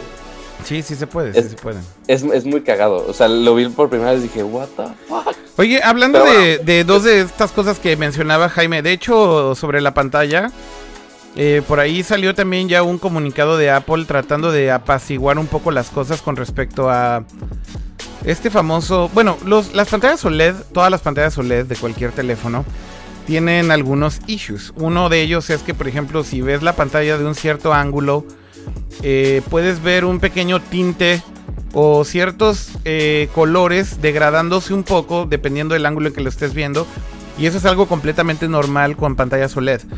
Eh, y de hecho Apple luego, luego salió a sacar un comunicado diciendo, sí, sí, también pasa en el iPhone X, es normal. Si lo ven desde un cierto ángulo y se ve un poco diferente el color, es normal, no se espanten. Segunda cosa que es normal, las pantallas OLED tienen Born In. Eh, ¿Y eso qué significa? Que si por ejemplo dejas una pantalla en un brillo muy alto, eh, si dejas la pantalla en un brillo muy alto y con una imagen estática, por ejemplo una, una foto o algo así, y no tienes el autolock puesto, no se apaga la pantalla automáticamente, y digamos que lo dejes ahí por horas, varios días o algo así, sí tienes un riesgo de que la pantalla se manche. Y esto también es completamente normal en pantallas OLED. Entonces, el... va a ser, va a ser, perdón, este va a ser interesante ver si no se genera ese burn-in con la línea del home que aparece en abajo ahora en todos los ¿Sabes, ¿Sabes que está bien interesante? Justamente lo que platicabas, Pato, eh, eh, entre estos usos que tiene esta serie de sensores para Face ID, que es el proyector de puntos y el, este, la cámara, más el infrarrojo y todo eso, justamente lo utilizan también para otra cosa. Cuando el teléfono detecta que lo dejaste de ver ya por cierto tiempo, o sea, que le dejaste de poner atención, él solito baja la intensidad de la luz, ajá, y entonces mete, mete cierta degradación para evitar el que se, justamente Borny, ¿no? Y además para ahorrar batería y otras cosas, ¿no? Entonces, justo, justo lo que comenta aquí en, ese documento mencionan que, que, implementaron como diversos métodos, además de la ingeniería eh, que tiene esta pantalla que es distinta a las demás, este, dentro del mismo sistema operativo implementaron mecanismos justamente para evitar que esto suceda, ¿no? Sí. Y bueno, por ahí otro punto que iba a comentar, no era, era sobre la pantalla 1 y el otro... Ah, ¿De qué fue, Cama? Mm, mm, mm, se me fue el pedo porque había por ahí un comentario adicional que tenía con algo de lo que habías mencionado. Pero bueno, si me acuerdo ahorita lo de lo del Bueno, vi que preguntaron de lo del True Tone. Uh, True Tone es esta tecnología que ya tenía el iPad. Que el teléfono tiene un sensor que detecta la temperatura de la luz, tal cual. Eh, qué tan cálida o qué tan fría es la luz en donde lo estás utilizando. Entonces ajusta la tonalidad de la pantalla para ver, para, sí, tal cual, para reaccionar mejor a, la luz en donde tú estás leyendo, ¿no? Entonces dicen que te lastima menos la vista, Eh, dicen que los colores se ven mejores justamente porque se adaptan a las condiciones en donde lo estás usando, ¿no? Eh, tengo poquito tiempo de usarlo, así que no es Oye, yo sí tengo, tengo una pregunta más bien en el tema de UI. Em, ubicas que en los iPhone Plus te hace esta pregunta de cómo que siempre he pensado que es Apple diciendo pues no tuvimos los huevos para cambiar la interfaz para una pantalla más grande. Entonces vamos a dejar que tú decidas si quieres iconos grandes y texto chiquito o la pantalla chiquita toda. Eso es un desmadre. ya sé qué punto. También te lo pregunta aquí. Sí, sí, y es, y es interesante porque yo también cuando vi, cuando eh, prendí el teléfono por primera vez, yo vi todo muy grande. Entonces dije, ay, tiene esa función prendida como del plus, en donde tú ves todo más grande, o sea, en vez de, en vez de tener más espacio, digamos, tienes, ves la misma cantidad de espacio, la misma cantidad de píxeles, llamémosle, que en un iPhone 6 o 7 u 8 normal, pero más grande, ¿no? Digamos, adaptado a la pantalla del Plus. Aquí no hay esa opción. Incluso creo que, eh, no sé si me equivoco, pero creo que la cantidad de, de, renglones que tiene en iconos es exactamente igual al del 678. O sea, no aumentaron una, un renglón de iconos a pesar de ser una pantalla más alta. Entonces sí, hay, hay ciertas cosas, uno, dos, Yo veo aquí uno, dos, tres, cuatro, cinco, seis, sí, son exactamente las mismas. Son, ahí ves, ok. Entonces, este... Pero sí se puede cambiar esa opción del tamaño de los iconos o no. No, no, no, no, no, Puedes ajustar el tamaño del texto y el tamaño del contenido, ¿no? Ajá, pero de los iconos no. Exactamente, es algo que yo hice, ¿no? Este, hice los tamaños de mis textos y de mis contenidos este, más pequeños. Y sí, sí ves mucho más contenido por ser una pantalla más alta. O sea, sí se nota la diferencia de, un iPhone 6, 7, 8 tradicional.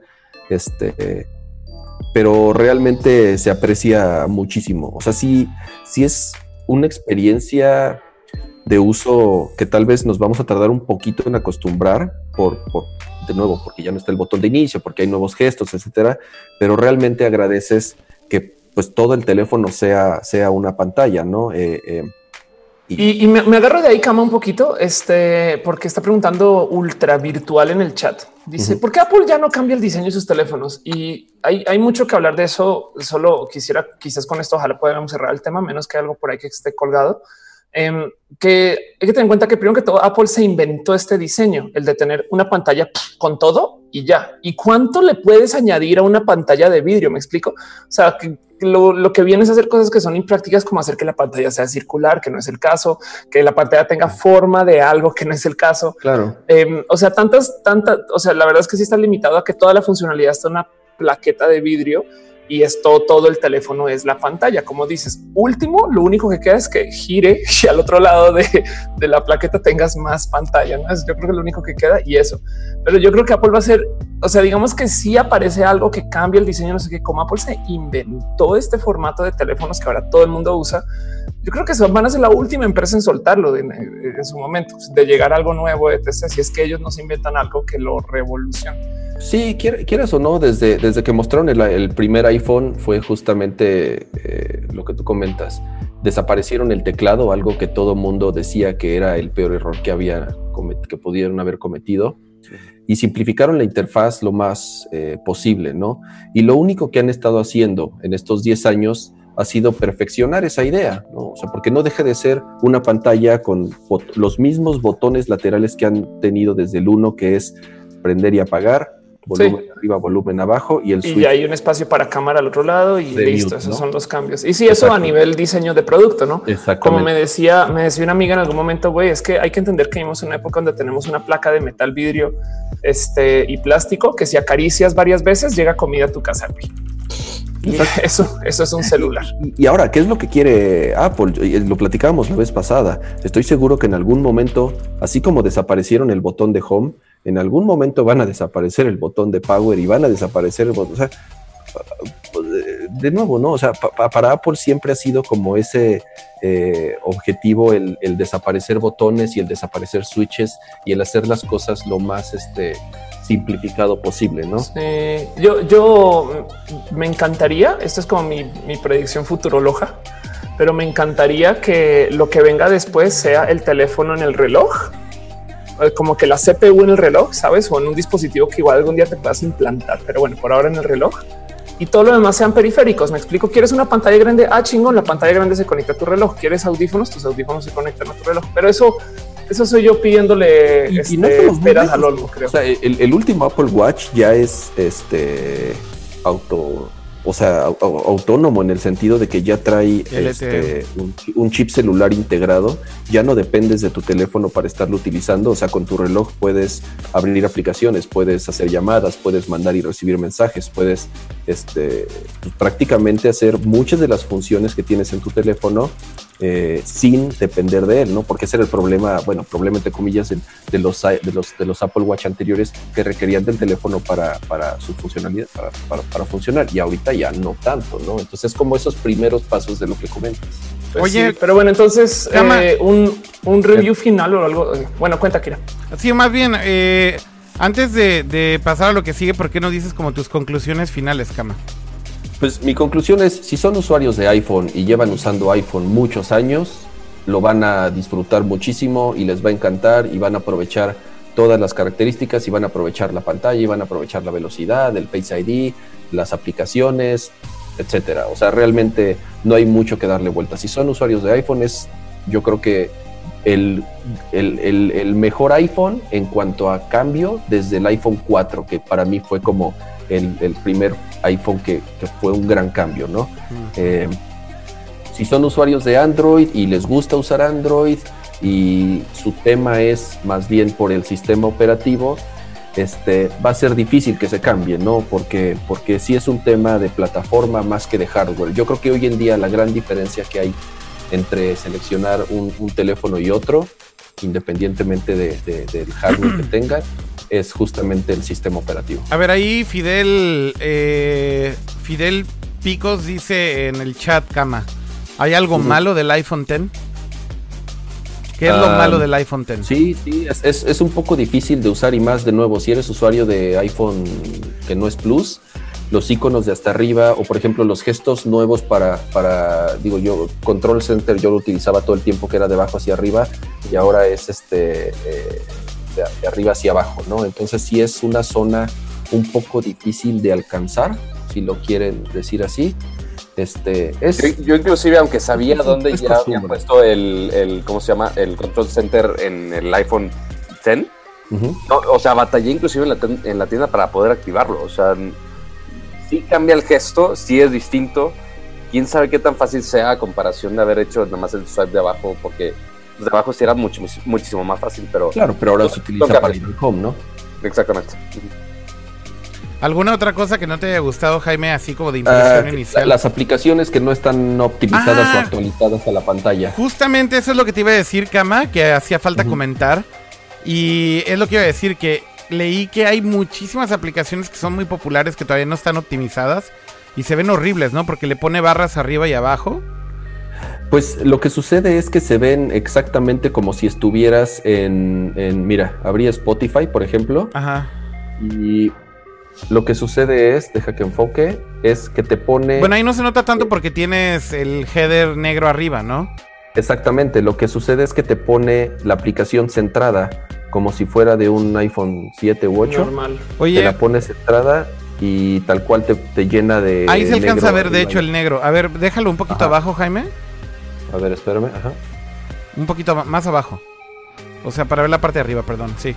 Ah. Y tiltea poquito el teléfono, ahí se alcanza a ver el gris y el negro. Sí, eso, eso está chafón, la verdad. O sea, que las apps famosas todavía no tengan justamente el, el, el diseño optimizado para iPhone Pues- X, pues hace que se vea como Bueno, un pero- iPhone normal, ¿no? Sí, y esto, pero esto no está tan mal. O sea, hay, hay tres tipos de aplicaciones ahorita en el iPhone 10. Las que ya funcionan y se ven perfecto, o sea, que aprovechan el, el- el tamaño de la pantalla. Por ejemplo, Super Mario Ron ya lo, ya lo actualizó, ¿no? Entonces, ¿Sabes a qué me recuerda esto? se ve Cuando padrísimo. salió el iPad y estaba todo este tema de ah, las apps que son de iPhone en tu iPad se ven y las megapixeleaban mal, güey. Sí, Ajá, sí. ajá. Lo mismo pasó con el 6. Cuando salió el 6, justamente que cambió el tamaño de la pantalla, tardó un montón de tiempo en que las aplicaciones se actualizaran. Entonces te digo, Pero ya, hay- ya, ya saben cómo es. No es culpa de Apple, es culpa de los devs. claro, hay como tres tipos ahorita. Las que ya están bien terminadas y aprovechan toda la pantalla y las características. Las que te pones centrada, como si estuvieras en un iPhone 8. Ajá.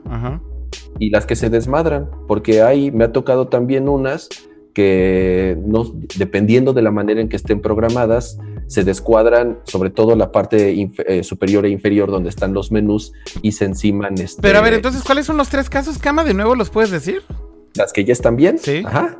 Que eso es lo que queremos si tienes un teléfono de, de pinches mil cien dólares. Exactamente. Las que te pones entradas. Ajá. Que, son las de las barras. Las barras negras arriba y abajo. Barras negras arriba y abajo. Ok. Y las que se desmadran. A ver, a ver, pon una que se desmadre, güey. Eso sí no lo había leído en ningún lado. Creo que, creo que esta, déjame ver. Híjole, no sé si esta. Hace rato. Mira. Por ejemplo, esta de. Este es Mercado Pago. A ver si se alcanza a ver. Mira cómo se enciman los, los iconos de abajo, ¿ya viste? No mames, se rompe el auto layout. Uy, qué desmadre. La nave, sí, el auto, exactamente. Se rompe el auto layout. ¿Por qué pasa eso, cama? O sea, pues sí, pero si estás usando auto layout en iPhone, se supone que eso no debería estar pasando, ¿no? Pues es que de nuevo, ¿no? Es cada desarrollador este se responsabiliza por sus cosas. No, y podrías argumentarlo, de, o sea, si le queremos dar el beneficio a la duda, pues podrías decir es que ellos quieren que la gente reprograme sus apps y les dediques a whatever. La verdad es que pues así es, ¿no? Es, eh, se agarran de las cosas que... ¿Hay alguna otra app que, hayas encontrado? actualizada, ¿no? Dropbox. ¿Hay alguna, ¿Hay alguna otra app que hayas encontrado que se rompe igual? No, no, la verdad esa es la única. Este, de ahí en fuera, eh, no sé, esta funciona, ya se adapta perfectamente bien. Eh, casi todo, o sea, obviamente todas las de Apple ya vienen listísimas, ajá pero casi todas, por lo menos el 95% de las aplicaciones que tengo instaladas ya están actualizadas. O sea, Slack, Amazon, este, OnePassword. O sea, las grandes al final del día sí están ya. Instagram, ¿no? De las, de las, de las, importantes. Ok. Ya, ya está actualizada. Ok. Oye, me gusta un chico que acerca el teléfono en la parte de la cámara hacia tu cámara.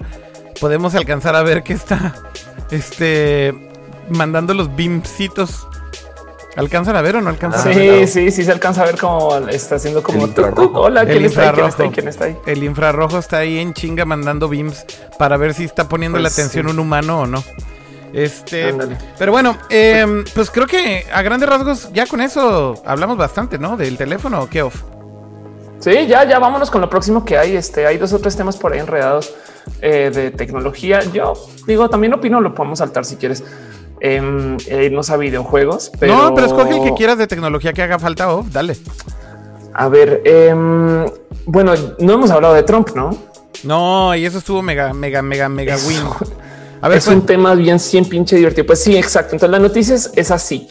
Eh, un empleado se va de Twitter. Está en su último día. Ya le dijeron que agarre sus chiros y sus chivas y pone todo en su cajita y va a salir y dice, ¿saben qué? Voy a hacer algo antes de. ¿Por qué no? Chinga tu madre, vamos a desactivar la cuenta de Trump en Twitter antes de salir. y dejó a Twitter sin Trump por 11 gloriosos minutos donde yo no sé quién se dio cuenta, güey, pero se volvió una locura. Ay, se fue Trump de Twitter, no manches. Están censurando al presidente y no, y o sea, casi pudo haber hecho un desmadre más grande este güey, eh, pero, pero fue cagado ver que un empleado se aventó una jugarreta así, güey. Está muy cabrón que a mí lo que más me llama la atención es que servicios como Twitter eh, y redes sociales así de grandes, ¿no? Al final del día, sus sistemas para hacer management de usuarios y de seguridad y demás siguen siendo extremadamente rudimentarios y, ¿cómo decirlo? Como todavía con mm, sistemas hechos para Nada, cosa que un puede desactivar así con fue la base de datos. Me vuela, me vuela la cabeza que la, cuenta de Trump y es el pinche presidente de los Estados Unidos eh, eh, eh, y, podrían decir que la cuenta tal vez más odiada de Twitter hoy en día en la actualidad no deja de ser una pinche entry en un database.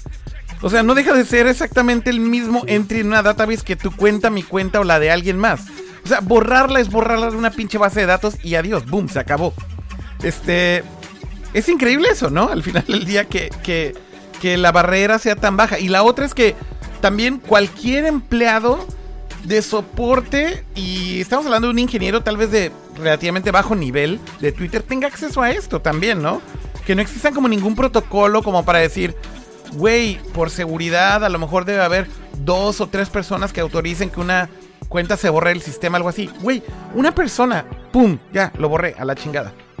Adiós, bye. Sí, anda. Y justo eso, además, porque no era una cuenta cualquiera, güey. Está cabrón. Es, pero es, es, como de lo bonito de Twitter, ¿no? También que se quedó en esa época dorada de los startups. Este, se quedó. Y, y, sigue, y sigue, sigue metido en esa onda, ¿no? Digo, todos sabemos de las broncas que tienen de monetización, este, reglas de uso eh, y de censura, etcétera, ¿no? Entonces, todavía les cuesta mucho trabajo, parece increíble, ¿no? Siendo ya un, un, uno de los empresas más grandes. Sí, la, la, verdad es que pues así funciona. Es la idea, por eso son startups, porque son empresas este, sumamente flexibles, porque pues no tienen ese lastre de justo de procesos, de verificación y demás. Y del otro lado también hay que, a ver, vamos a ponerme aquí la, la, la abogada del diablo. Twitter no tiene por qué, no tiene responsabilidad alguna de darle una cuenta a Donald Trump, así sea el presidente. Eh, no, es, no es una legalidad o ilegalidad.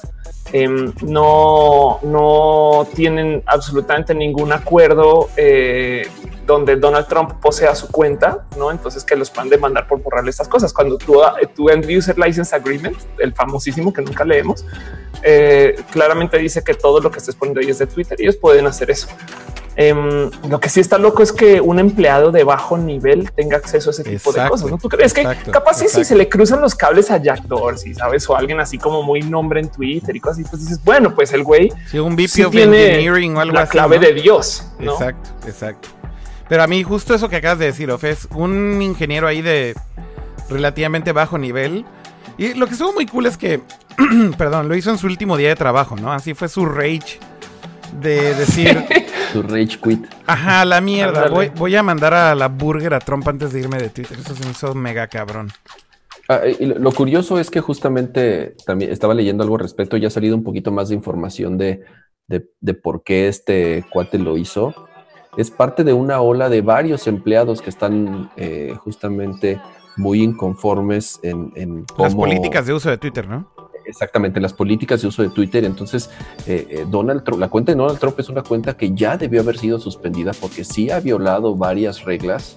Entonces, este, sí hay eh, broncas internas, ¿no? Dentro de Twitter y, y, hay, y hay inconformidad de varios empleados este, que han exigido que la cuenta sea borrada, ¿no? Entonces, sí. es un tema delicado. Delicado y curioso también a la vez. Pero bueno, anyways, eso estuvo muy cagado esta semana. Y al final, bueno, le restauraron la cuenta, pero había unos memes increíbles así de los 10 minutos más increíbles de este año y con, con pendejadas claro. así, ¿no? Ándale, sí. Así de. Que la otra cosa de paso, eh, no sé si ubican estas historias, seguro hay, hay, mucha gente que ya las dejó pasar, ¿eh? pero hace dos años se hablaba de que ya se acababa Twitter. Me acuerdo que era muy normal escuchar eso. Es más, ya, game ¿se acuerdan que cada, cada, vez que salía cualquier estupidez, Ajá. decían hoy el nuevo Twitter? Ya nos vamos todos y no, güey, no, no era el nuevo Twitter, no moría. Eh, ¿Cómo se llamaba el nuevo? Se ¿Cómo se llamaba el nuevo Twitter a todo esto? Hay de todo. Me acuerdo de una cosa que se llama Hello. Me acuerdo de bueno. bueno Había eh, uno que era Mammoth o algo así, ¿no? Ajá, anda, Mammoth. exacto. Y los que son los que son el mismo Twitter, pero open source para que sepas que de hecho hay un Facebook también que dice que iba a reemplazar el Facebook que se llama Diáspora. Sí, también eh, failó durísimo. Y falló, falló. Eh, y el tema es este. A ver, las redes sociales y el Silicon Valley eh, invierten en una madre que se llama atracción, que básicamente es cuántos usuarios activos tiene tu red. Twitter dejó de crecer, entonces los inversionistas ya no estaban pues, invirtiendo y no estaba haciendo tanto dinero para mantenerse. Por eso decían que se iba a acabar Twitter, pero pues güey, no se puede acabar. O sea, tenemos todavía radio AM. ¿Cómo que se va a acabar Twitter? Y, y, y en eso de repente llega Donald Trump y pum, se vuelve la red social más en boga de la comunicación digital otra vez, no? Porque ya lo fue un rato, ahora nuevamente, no? Mm. Y, y, y, siento yo que a Twitter, claro que le, oh, güey, claro que Twitter quiere que Donald Trump haga desmadre en Twitter. Me explico mm, mm, para que la gente use la red. Güey. Sí, obviamente a Twitter le conviene cabrón que ahorita la atención esté volcada a lo que Trump hace en, su red social, ¿no? De hecho, una de las cosas que pasó es que no sé si vieron los resultados de Twitter del último quarter, pero subieron un chingo en usuarios y es algo inédito en muchísimo tiempo porque justamente llevaban estancados en crecimiento de usuarios durante un chorro de tiempo y yo creo que mucho le deberían de agradecer a Trump. Como diría el ingeniero. Pues de hecho, de, hecho no sé si. Ahorita me acordé de este, un meme. Ahorita me acordé de un meme mega, mega tonto, pero. ¿No vieron la conferencia de prensa de Slim cuando hablaba de Trump? No. No, mames, es la cosa más chingona. Pero es que toda la conferencia de prensa, así como dos horas, le dice a Trump, le dice Trump. Y entonces, sí, sí, sí, entonces dice, bueno. Trump, Trump, Trump, así, el ingeniero bien chingón. Esa conferencia está increíble, la verdad es que cuando, cuando sucedió lo tuiteé y demás, está muy buena porque más allá de que critica a, a Trump y demás, es como una pinche cátedra así de economía, de personal finances, de macroeconomía. No, no, no, no, es un trip. Nada que ver con nada, güey. Nada que ver con nada, pero está increíble, Neta, neta, tú, tú tienes un pinche MBA y eres economista. Ve por favor esa plática entera de, Slim.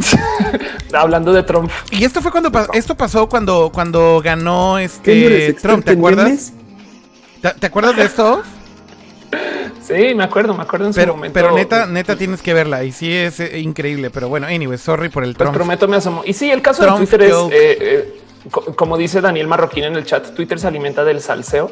Sí, y, eso es, hay que tenerlo presente. De hecho, ahorita hay un tema que viene, pero yo creo que esto va a explotar en unas semanas. Y miren, lo escucharon aquí primero o, o no sé qué va a pasar, pero luego están levantando toda esta información de lo que está pasando entre Trump y Rusia y el pedo es que en Rusia están tratando de influenciar. Como hay tanta gente que se indigna en redes sociales y que quiere pelear, em, entonces están hablando mucho en redes sociales acerca de cómo medio manipular la opinión pública. Pues normalmente eso ya lo sabemos. En México tenemos a los peñabots y entendemos que la opinión pública se mueve en Twitter, no?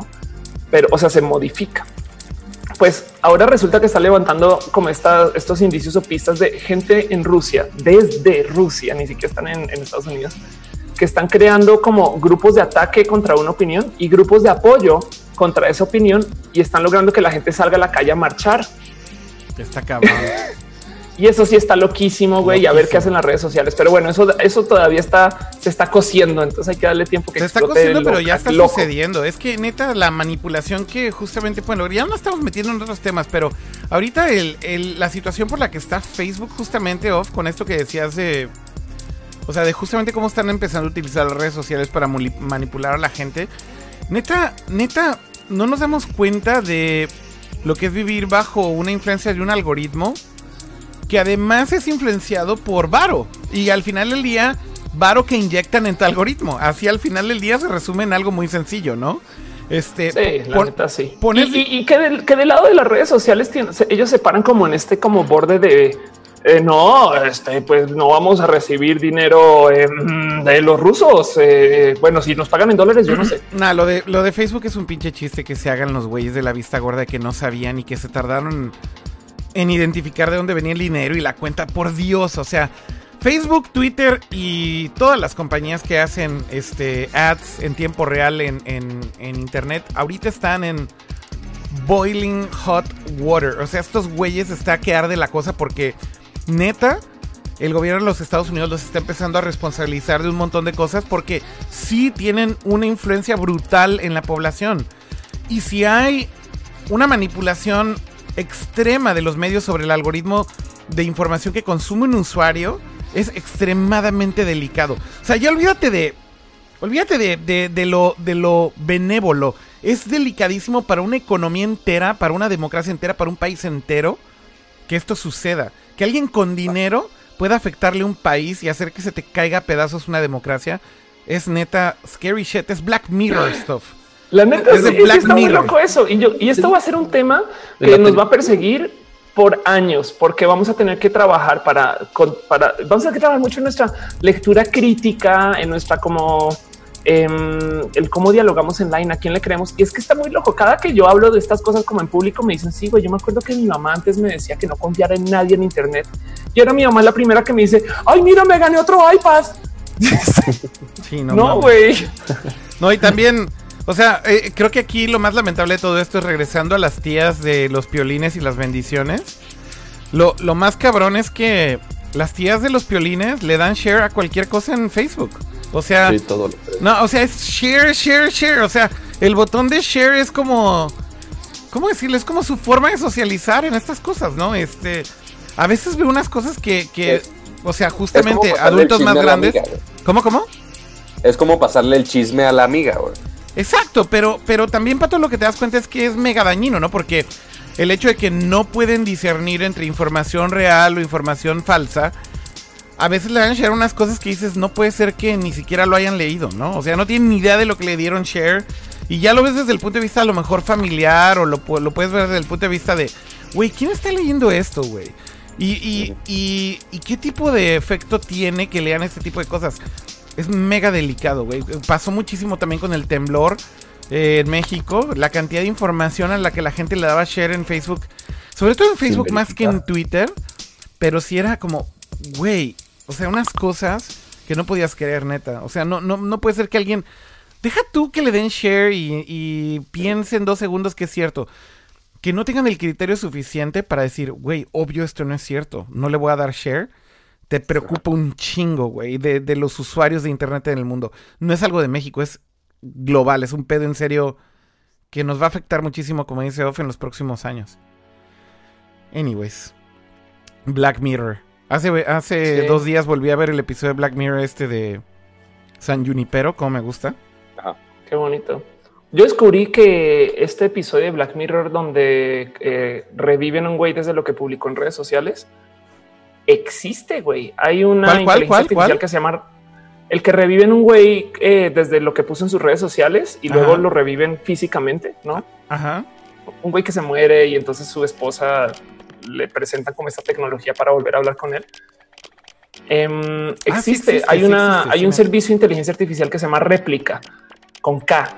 Y si quieres, búscalo ah, como IA, como o bueno, AI, AI réplica con K. Ajá. Y no se llamaba así la banda de Leo Lambertini. Sí, de hecho sí. Pero bueno, sí, este réplica No, eh, aprende de ti y, y fíjate que vi que esa misma investigación que usaron para desarrollar réplica también es la que están usando ahora en Gmail para generar las autorrespuestas en los, en- de sugerencia en los correos. O sea, yo no sabía, pero esas autorrespuestas aprenden de cómo escribes. güey.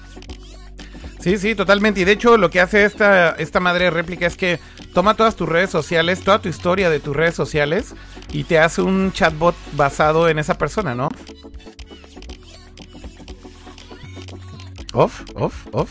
Sí, pero Tierra off, off, a querer. tierra, Sí, tierra no, aquí off. estoy. Sí, sí, justo te hace un chatbot. Entonces tú podrías técnicamente clonarte y poner ahí a alguien a tuitear por ti mientras estás haciendo tus cosas, güey. Está muy cabrón. Está muy loco eso, güey. Dicen por ahí en el chat, este, Rede, déjenlo pongo, pero dicen que si alguien está viendo la nueva temporada de Mr. Robot, sí, sí la estoy viendo y... Bueno, Daniel fue el que preguntó, ¿qué opinan de Mr. Robot? Y... eh, no mames, la nueva temporada está loquísima también. Está bien, bien Me quedé cabrón. en la primera yo. No, Cama, tienes que ver la segunda temporada, es la mejor, creo yo, cómo termina. Y la tercera inicia bastante bien, bastante bien. la segunda temporada es, definitivamente mi favorita, cómo terminó, es wow, mind blowing.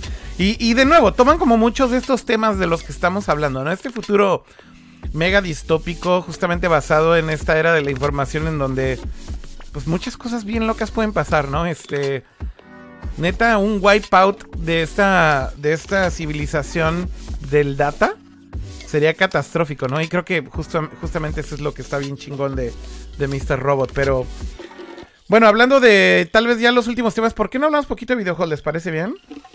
Pero bueno, antes, antes de migrar a videojuegos, una noticia que yo sé que la mayoría de ustedes, bueno, Dale, Pato, dale, Pato. ustedes, los que están en cámara, no les importa.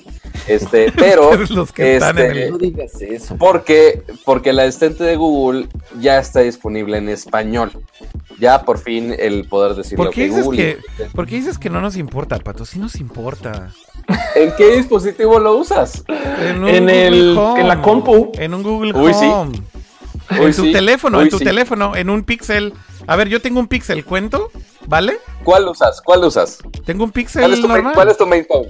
¿Cuál es tu main phone? Bueno, a partir de unas horas ya que te llegue, güey. Básicamente. A, a partir de unas horas un iPhone X, pero antes de eso cargo, cargo con un Galaxy Note 8 Ah, bueno. y soy muy fan. Y cargo con Ah, no, un- yo sé. Y, y- y cargo con un... O sea, Akira. soy muy fan no- de mi no- stylus. Akira, Akira, Akira no solamente se compró un teléfono de 24 mil pesos, se compró dos teléfonos de 24 mil pesos. Bueno, Pero bueno, soy- soy muy fan del Note. tema. Asistente, el asistente de Google este, ya está disponible en español, ambos en España y en México. No sé si el resto de Latinoamérica, pero al menos estos, estas dos regiones ya está disponible. Ahora, aquí es donde los Apple fanboys van a estar súper felices, porque sí, ya está disponible, pero va a empezar el rollout para todos los dispositivos que tengan Android 6.0 en delante. Ujú. Este, lo cual depende mucho de Google, depende mucho O sea, de seis del meses. fabricante. Ajá, o sea, empiezan desde ahorita, pero de aquí a que ya funcione en tu teléfono, por más que tenga el sistema operativo nuevo y que tenga todas las actualizaciones posibles, es posible que tarde unas semanas o meses para que ya funcione tu teléfono, pero lo bueno es que ya está disponible en español y todavía no lo puedo configurar en español en mi Google Home. Entonces, ¿Sabes qué es lo más chistoso, Pato? Que va, va- primero va a salir la versión de iPhone que la del resto de los Androids, te lo puedo apostar. Es muy posible. O sea, sí dijeron, sí dijeron, oye, va a salir para el, bueno, Google Assistant ya tiene una aplicación de iOS, pero no tiene en español. Este, dijeron, sí, va a salir más adelante. Pero pues quizás sí salga antes que otros de- en, en otros teléfonos. Quién sabe. O sea, yo ahorita traigo dos teléfonos de gama relativamente alta y recién, si actualizar lo que quieras. El, con el Nuance, con el Mate 9, el- este, estoy probando con el Moto. Y en ninguno me ha dejado configurarlo en español. En No. solamente sé de algunos casos, este, justamente con gente con el Pixel, que lo han podido hacer. Pero es un pedo, no hay manera, no hay una manera exacta de poderlo hacerlo manual, si bajando una APK del Google Play Services nuevo. Y O sea, luego preguntas que por qué una quiere cosas de Apple, güey. No, yo sé, o sea, justamente por eso digo que sí, los Apple fanboys sí van a estar súper felices de ese, ese punto que yo estoy muy de acuerdo, o sea, en la distribución de eso es horrible, este, cuando debería ser algo muy sencillo, nada más de, oye, pues nada más actualizas Google y ya, ¿no? Sí, no. la, ver- la- la verdad es que es un desmadre porque el gran problema de Android siempre ha sido eso, ¿no? Que todo está tan fraccionado y tan dividido y pues de ni modo, entonces no hay control de nada. Pero si Google hubiera sido muy nazi con sus releases, etc., bla, bla, pues los, los phone makers no levantan, o sea, no, no harían cosas con Android. pues, modo. Yo nada más quiero que esté en español para decirle, dime algo triste y que me diga que no era penal. Es el único chiste que han hecho localizado que he visto. Este, pero literal, pues nada más estoy esperando a ver si le puedo gritar a mi casa en español. Ah, y oye, oye, No, yo, Akira, yo creo que tú Akira, estás esperando. Yo creo que Ah, tú estás esperando que alguien en tu casa grite en español para que quede grabado, güey. A ver qué. Sí, Pues, para luego estar. Akira, luego ¿tú estar tienes un. Google Home en tu casa o no? Eh, no, de hecho, el único asistente que tengo en mi casa es un este Amazon ¿Alexa? Alexa Echo Echo Dot, el chiquito. Ya, el chiquito. Porque le gustan chiquitos. Pero bueno, el punto es que salió en Japón, güey, una Badum. aplicación de, del Google Home en el cual le puedes hablar a Pikachu, güey. Sí, de hecho. Pero únicamente para- funciona en Japón, güey. Badumpi, Badumpi con tu con tu chiste, eh, pato, te la mamaste. Pero bueno, a ver, este Bien que se van a reír en el chat, ahorita ponlo como en un minuto, el, ahorita que el- lo vean todos el y se van a reír. el- el Pikachu Assistant nada más es como una especie de skin para las voces de, de, Ale- de Alexa o de Google Home, ¿no, Pato? Va a funcionar con las dos. Pues yo, yo vi nada más el de Google Home. No sé si con Alexa no estoy Sí, muy- sí, con Alexa no sé si- también. Con Alexa también. O sea, de hecho va a Ah, ser bueno. como una especie de interfaz intermedia, como para que puedas hablar con Alexa o con Home, pero te responde Pikachu con sus chorradas así de pica pi y demás. No, pues, pues pica, pica.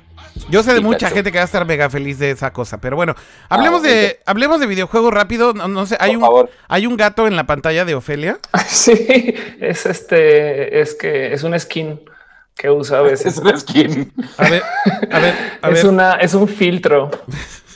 Oigan, Bueno, hablando de videojuegos, Esperen, esperen, un esperen, esperen, esperen. Dejen, vamos a la sección de videojuegos.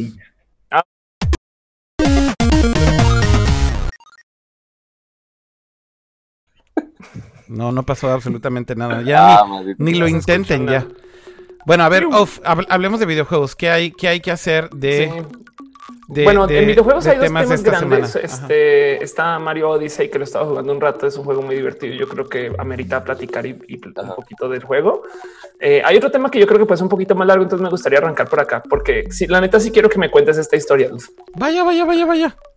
Así que hoy fui al lanzamiento del nuevo Call of Duty World War 2. Em, el juego en sí está espectacular. El lanzamiento fue muy bonito. Fue un lanzamiento como estos que hacen en México, que yo sé que James tiene una opinión de eso, em, donde te reúnen en un lugar güey, y te dicen es como en el videojuego, pero en la vida real. Ajá. Y hay consolas para que juegues. A diferencia de los años anteriores, ahora eh, hay retas formales con clasificatorias y hay casters. Entonces, la, neta, sí tienes que ir a jugar, güey, contra la banda y, entonces estás jugando ahí contra periodistas y resulta que hay gente que sabe jugar muy bien. Em, entonces el juego está, el juego está bonito. De hecho, ayer hice un stream y demás, etc. A mí lo que me divirtió mucho del calo es que cuando, cuando ajá, del calo es que cuando llego, porque además, cuántos lanzamientos de Call of Duty hemos visto en nuestras vidas? Pues que uno cada eh, año casi, no? Entonces, por eso pongo en el, en, en el tema literal, dice off el lanzamiento del calo de este año. Ajá, exacto. Así el calo. Y me dicen, em, pues así en la agencia me comenta alguien, pues bueno, por lo menos ya van a dejar de hablar del Call of Totis. Y yo, what? Entonces resulta que es una de estas historias épicas de lanzamientos de juegos en México, porque creo que la gente se llevó a casa hasta eh, llaveros de Disney, si mal no me recuerdo. Okay. Eh, y, quería eh, pedirle al maestro en lanzamientos de Calo que nos cuente esa historia. No me acuerdo por qué es lo de los totis, of. Estoy tratando de acordarme y ya ni sé por qué chingados es, Dios mío. No me pongas en esta Te cuento lo que me contaron y tú llenas los espacios. A ver. Es un lanzamiento de Call of Duty eh, en este lugar eh, Pilares, creo que se llama, donde habían hecho varios, em, donde llegabas y no, había un momento donde bajaba gente en rapel, pero me decían que era el rapel más ya me acordé, ya me acordé, ya me acordé, ya me acordé. Ya, ok. Ok. Es un lanzamiento de un Call of Duty de hace un chingo de años. Ajá. Y entonces nos invitan a ir al lanzamiento. Ya me acuerdo, si estuviera aquí Renzo, estaría meado de la risa de esto. Pero eh, nos invitan al lanzamiento y es ahí en el, en el, en el, lo que era el blockbuster de Pilares, que ahora es el Game Rush blockbuster de Pilares, que está enfrente de una, de un, supermercado, de un supermercado. Anyways. Ya no es tampoco, ya también ya lo cerraron. Ya lo cerraron. Un Sorian anda. No mames, Kama, que ya lo cerraron, güey. ya no existen Game Rush, ya lo cerraron. No, ya no existe tal cosa. Dios mío, llevo cuatro años fuera de México y estoy aplicando así un. What the fuck, no puedo creer eso, ya no hay Game Rush. En el videocentro que estaba frente a la comer. No, no mames, güey, está muy cabrón. Me acaban, me acaban de dar un punch in the face pero bueno, ¿qué que fuera. Ok, ok, ok. Era un Game Rush, ok. Y entonces en el pinche Game Rush, este, hacen el evento de lanzamiento del Calo, que no recuerdo qué Calo era, Calo whatever, ¿no? Dos o tres. Ajá. Y entonces se les ocurre esta brillante idea a la agencia de relaciones públicas de poner unos güeyes bajando a rapel de como, de como, de, de la fachada del... O sea, imagínense esto, la fachada de un de un Game Rush o un blockbuster es como que te gusta, dos pisos de altura o algo así. Ajá, y nada. Ponen a unos changos ahí a bajarse rapel para hacerle a la mamada así como de que es Call of Duty, ¿no? Y luego entonces, de la nada, eh, la agencia de relaciones públicas te entregaba un paquete con el juego y el comunicado de prensa. Y hacía out of nowhere. Tengo que poner pausa de la música. unos totis. Te regalaban una bolsa de totis en el paquete de prensa de lanzamiento de Call of Duty. Unos totis, una, una comidita chatarra así, unos totis. Y entonces todo el mundo. Y entonces, todo el mundo era como, güey, ¿por qué nos dieron unos totis? Y entonces nadie entendía qué pedo. Bueno, pensaron que era una buena idea regalarle a la gente que fue y a los medios de comunicación. Yo creo que estaban tan malas cosas con los medios de comunicaciones entonces y nos veían tan hambreados. Que dijeron, denles totis. Denles unos totis, güey. Eso está chingón, ¿no? Dice, dice la leyenda que también dieron platos de perro. No, que resultaran unos como platos para los totis eh, de metal de Blockbuster. No, Dios o de, bueno, de Game Rush, creo. Dios mío. La, agencia juntó todos los goodies que habían sobrado de eventos de todo tipo y dijeron, pues ya vamos a regalarse a, estos gamers que todo aceptan gratis. A estos gamers que todo, que todo dicen gracias, ¿no? Es como también los eventos de tecnología, ¿no, Pato? Que todos llegan corriendo al desayuno barato que les dan. Este. Claro, Y llegan ahí así a navajearse, a navajearse en el evento de prensa de whatever, de cualquier compañía de tecnología en México. Y les dan así un llaverito y se están navajeando por el llaverito, ¿no? Anda. anda. Sí, no, o sea, cualquier souvenir, aunque sea el típico USB de, de 4 gigas, nada más que viene el comunicado, hasta eso quieren. Pero No eh, como dicen los regios, que somos muy conocidos por ser codos, gratis hasta las puñaladas. Pero, pero bueno. Pero Pato, no. Bueno, mames, sí, eh, entonces- emocionarse por un USB brandeado en 2017 sí está bastante Ajá, miserable, ¿no? Esa es la leyenda del Calo Totis. eh, y la otra, lo que me decían es que además el- la bajada de rappel duró como 10 minutos, pero eran dos pisos. Entonces iban bajando. Sí había video de Lento. eso, No, Sí me acuerdo. Cama, No. ¿por No, qué, por qué tienes unos Pero además esos son tus totis que guardaste desde el evento. Lo sé, no, no, no me engañas. güey. Cama, Cama, ¿por qué? Neta, en el lanzamiento de Modern Warfare 1. Caducaron en el 2004. Ándale. Ándale. Chingón. Cama, ¿por qué tienes unos totis en, en tu casa en este momento? Ya hasta le cambié el título y dice lanzamiento del Call of Totis de este año. A ver, pon los totis en pantalla y habla, Jaime. Voy a hacer el thumbnail con esto. Habla, habla, Estaba- Jaime. No switchó. estaba- No ¿Ahí switchó. Habla, ¿Me oyen, me oyen, me oyen? habla. Pero habla con los totis. Sí, Ah, hablo con mis totis aquí. exacto. Ya exacto. estás. Ah, Vuelve a hablar con tus totis. Oye, imagínate. Yo este comprando dulces bien chingones para los niños que venían a pedir dulces en Halloween. Ajá. ¿Tus dulces chingón eran unos totis? No, no, por eso justamente. Pero pon los totis en pantalla bien, como que parezca patrocinio en serio, Cama. Ajá, Ahí sí. está. Ahí tienes que ponerlo. Ahí sigue platicando Ajá, así. yo daba sneakers y M&M's y, y Bien este, fresa. Ajá, nerds y cosas chingonas. Y entonces ya fue mi, este, fue mi hijo, bueno, está pequeño, tiene tres años. A decir, pues vamos a llevarlo a, a- a que también a que le den dulces. Y ya lo llevamos así. No nos daban más que totis. este, nos daban totis, dubalines. Este, ¿Por qué te pones exigente, Cama? No mames, ¿qué Güey, tiene no, que te den yo- dubalines? Yo, dije, no, yo voy a dar dulces chingones y fui así a, a comprar así. Tú dabas varias. sneakers y te respondieron con dubalines. Me daban totis, dubalines y paletas payaso de las chiquitas. ¿Qué tiene? Pues es el gesto, Cama. Ajá. Eh, mira, a mi hijo no le importó, así que eso es lo importante. Ok, ok. Digo, ¿qué querías que te regalaran este, tarjetas de regalo de iTunes? Este, No, bueno. Apple Pencil. Pero este, me, estoy comiendo los totis para que vean que sí los disfruto. Están chingones, güey. Este mensaje no es patrocinado por Totis. No, Pero bueno. digno Ok, para pero bueno, el-. Ajá, otro tema mayor de gaming, uf, ¿cuál fue? El otro tema mayor de gaming, este, eh, bueno, para cerrar este evento estuvo este, bien bonito y hicieron retas y demás. Y de hecho es una pasadita en Twitter. Eh, y Perdón, perdón. hashtag. Bocadines, es que pusieron en el chat. Un chingo de bocadines, chingo de bocadines. ¿Qué Ándale. fue eso? ¿Qué fue Ay, eso? Rede. Rede que está poniendo unas cosas recagadas hoy, güey. ¿Qué diablos Este, es bocadines? El otro tema de gaming que tenemos por ahí enredado es eh, ya Mario es Game of the Year. eh, que- pongan en el chat cuál es el dulce más culero que les dieron en Ay, Halloween. ándale en la. Sí. Totis. A ver, sí, oh, yo quiero hablar de esto. Mario, Mario, ya. O sea, neta, Mario es como Game of the Year y se acabó, ¿no?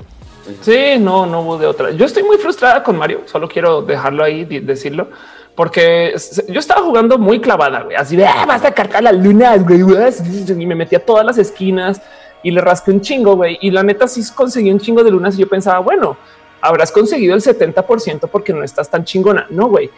Levanté 250 lunas antes de acabar el juego para descubrir que hay 990 y de no mames, Qué te- pinche juego troll, güey. ¿Alguien ya sabe exactamente? ¿Saben cuántas son, neta? Aquí a los que están ustedes en el show. Son pues. más de 900, no No, No, como número. 900, no es cierto, güey. Son No, más son de lunas. 900, Bueno, que, güey. que notemos, no son Sí, estrellas, sí, son sí. lunas, lunas. Pero a ver, ¿cómo 900 lunas? No mames, no es cierto. Hay eso, 900. güey. Sí, güey. Ya Ajá. no sé dónde hay. Ya no sé. No, es- está, está muy loco, güey. Son muchas. güey. What the heck? Uh, a ver, voy a googlearlo rápido. Pero sí, o sea, agarraron la misma estrategia de Zelda que. Ok, yo también terminé Zelda. Yo dije, ah, güey, de seguro estoy súper avanzado. Así, lo termino 24% de, güey, no mames. Este, y pues sí, un por ciento te, te- es un Coroxid, básicamente. Este, Y hay Mm. 900. No, Entonces, agarraron una estrategia muy similar. Igual, como es campo muy abierto, no, no tan abierto como Breath of the Wild. Dicen que son Pero 600, no 900, ya no le exageren. Ahí alguien No, no, dice no, sí son- 999. ¿A quién le hacemos caso? A ver, vamos a preguntarle. A que Google. Sensei. A ver, pregúntale al asistente de Google en español, Pato. ¿Cuántas No lo lunas? tengo en español, te digo, carajo. A ver, bueno, en inglés, pregúntale en inglés. Impresionanos con tu asistente de Google y dile, ¿cuántas lunas hay en pinche... How many moons are in Super Mario Odyssey? Exacto. ¿Respondió? A ver. Eh, no, el que no está respondiendo es mi Wi-Fi, por eso en este cuarto es, horrible. Eh, moons in Super Mario Odyssey. Dice Alan Olvera y... Gamer Revolution dice. 9.99. 9.99. Sí. No, aquí, aquí, según esto, dice hay. Se llaman Power Moons, ¿no? Hay 836 Power Moons. Pero ¿Dónde leíste dice, esto, Cama? Power Moon. Eso Ah, es sí. en Game Revolution, este, pero dice Ajá, más de 900. Ajá. O sea, porque al, o sea, ya de número bien contado son 836, pero pueden esconderlas donde quieran, güey. Entonces es posible que lleguen hasta el 999. Yo dije, ay, van a ser 120 como en todos los juegos de Mario anteriores. No mames. Pero pues, no. Nada que ver. Eh. Pero bueno, Así que Game sí, of the Year. Ajá, si vas lento, Akira, más vale que te pongas las pilas. No, de hecho, ahorita abandoné así Mario mal pedo porque tengo Gran Turismo también. Y luego me llegó Undertale en físico para pinche PlayStation Vita que... Les voy a decir algo, nunca había jugado Undertale y me esperé hasta, hasta tenerlo físico. Y ahora que me llegó, me puse a jugarlo y... Güey, no sé cómo me tardé tanto en jugar Undertale, qué chingonería de juego. Este... Y de hecho lo pedí en Vita porque se me figura, o sea, siempre se me hizo como perfecto para una consola portátil. Y la Pero edición que, ya no- que no ya está muerto el Vita. está mega muerto, pero, pero básicamente lo que se dio es que esta compañía que se llama Fangamer, junto Ajá. con otra compañía japonesa que se llama A- 8-4, como 8-4, eh, lanzaron esta versión física de Undertale eh, porque se lanzó también en el mercado japonés hace poco. Ellos localizaron el juego 8-4 y la versión física está increíblemente bonita con un soundtrack de edición de colección. Este. Y bueno, sacaron versiones físicas de PlayStation 4 y de Vita. Entonces dije, güey, neta, Undertale siempre me lo imaginé jugando en On the Go. Y digo, creo que Undertale va a acabar en el Switch, estoy seguro. Pero la verdad quería tenerlo en una versión física eh, en portátil. Y bueno, nunca lo jugué en PC porque se me hacía medio awkward jugarlo con un teclado. Y dijo, mucha gente que es muy fan de Undertale, por cierto, me han dicho que vale la pena jugarlo en PC porque tiene ahí un sistema muy interesante de cómo funciona. cómo te- perdón. Cómo te cuentan la historia y cómo usan eh, los autosaves del juego dentro de la historia. Y en PC funciona de una manera muy particular que vale la pena experimentar. No los quiero spoilerear, pero bueno, si nunca han jugado Undertale, háganlo y si lo juegan en PC van a saber perfectamente a qué me refiero. Y eso no funciona tan bien en el Vita y en el PlayStation 4 desgraciadamente, pero... Anyways, eh, bueno, me llegó esta semana, entonces me enganchó cabrón. La semana pasada estuve jugando más Gran Turismo, entonces Mario, el punto es, lo abandoné un poco, pero tengo que regresar a él. Tú ya lo acabaste, ¿no, Pato? Sí, o sea, bueno, ya acabé la Ay, historia la principal. tosferina. Ok. Este, bueno, por lo visto, por lo visto también ya este, También, sí. acabó la historia principal con 250, yo terminé con 200, ahorita ya voy como en los No, sí, voy como los creo que ya como 290 por ahí, pero sí es un desmadre encontrar todo lo que falta de, de- de lunas. Aunque muchos están diciendo sí, Game of the Year y demás, sorpresivamente en, o sea, un 10 yo diría que es algo perfecto. Sí hubo unos detallitos que dije, "Ay, le faltó a, ciertos detalles que son cosas muy, muy, muy, muy pequeñitas. O sea, por ejemplo, este, lo, promocionaba, mucho que era este, un poquito de multiplayer, que alguien podía jugar con el, con el sombrero, con Capi lo que quieras.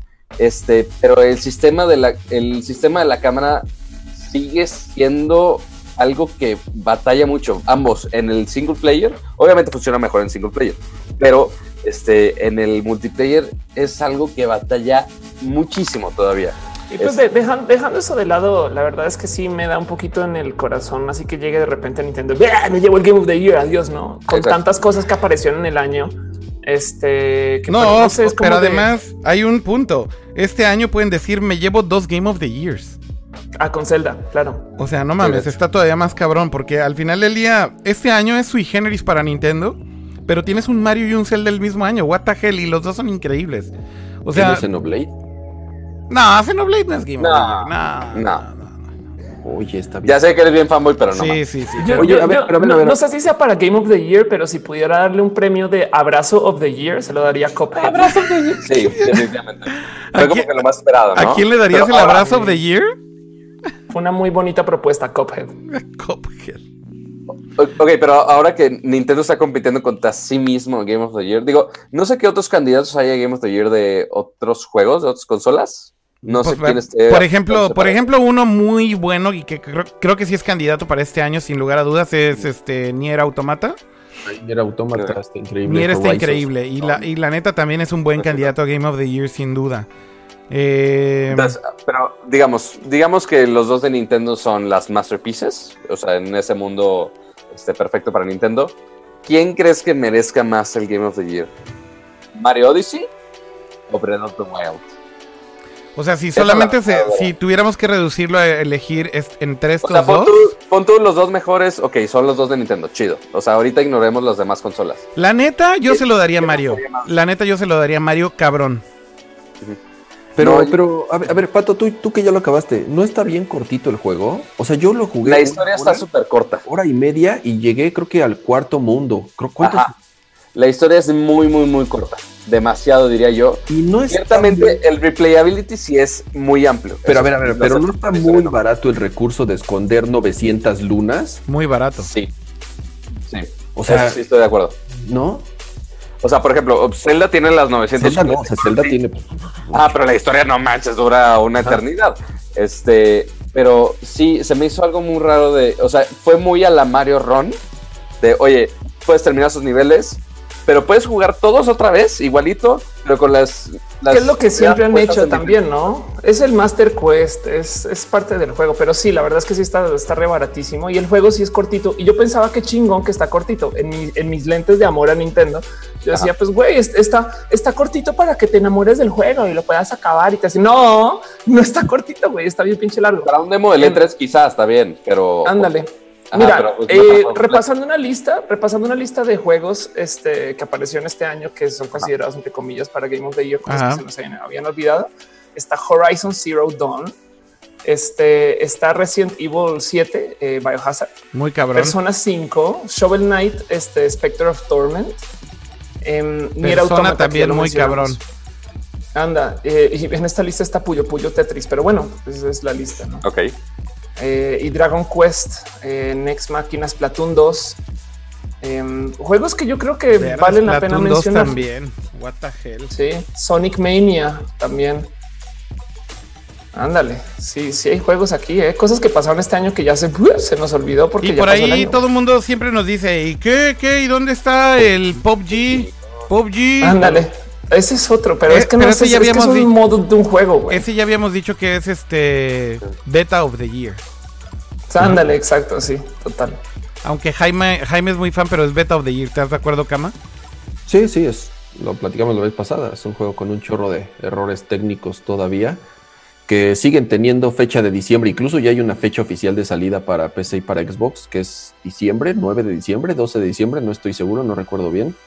Pero yo no lo veo cercano, ¿eh? sinceramente. No, yo que se, se ve todavía sin bastante- terminar. está lejos de ser un juego terminado. Sí, sí, sí. Ya, De hecho, ya puse, puse esa encuesta en Twitter de cuál de estos dos merece eh, el premio del- de juego del año, este, entre Zelda Breath of the Wild y Super Mario Odyssey. Entonces va a estar la encuesta ahí 24 horas, a ver cuál es el resultado del público en general. Si solamente tuvieran que escoger de esos dos juegos, esa es la opción. Va a ser una encuesta para todos. Eh, eh, eh, eh, eh. I see what you did there.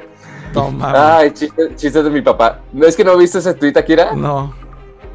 Mi papá me mandó una imagen súper hermosa, güey, de, de saludos para todos. Y un pato así de Y un pato. Creo que fue de la semana pasada eso, ¿no? Si lo mencionaste. Sí, fue de la semana pasada, sí. Sí, sí. Oigan, quiero mostrarles algo. ¿Sabe- quiere- ¿Quieren ver qué es lo que le pasa a un iPhone X cuando le desmadras la, pa- la- el cristal de atrás? Por favor, ya lo vi, pero por favor muéstralo. No mames.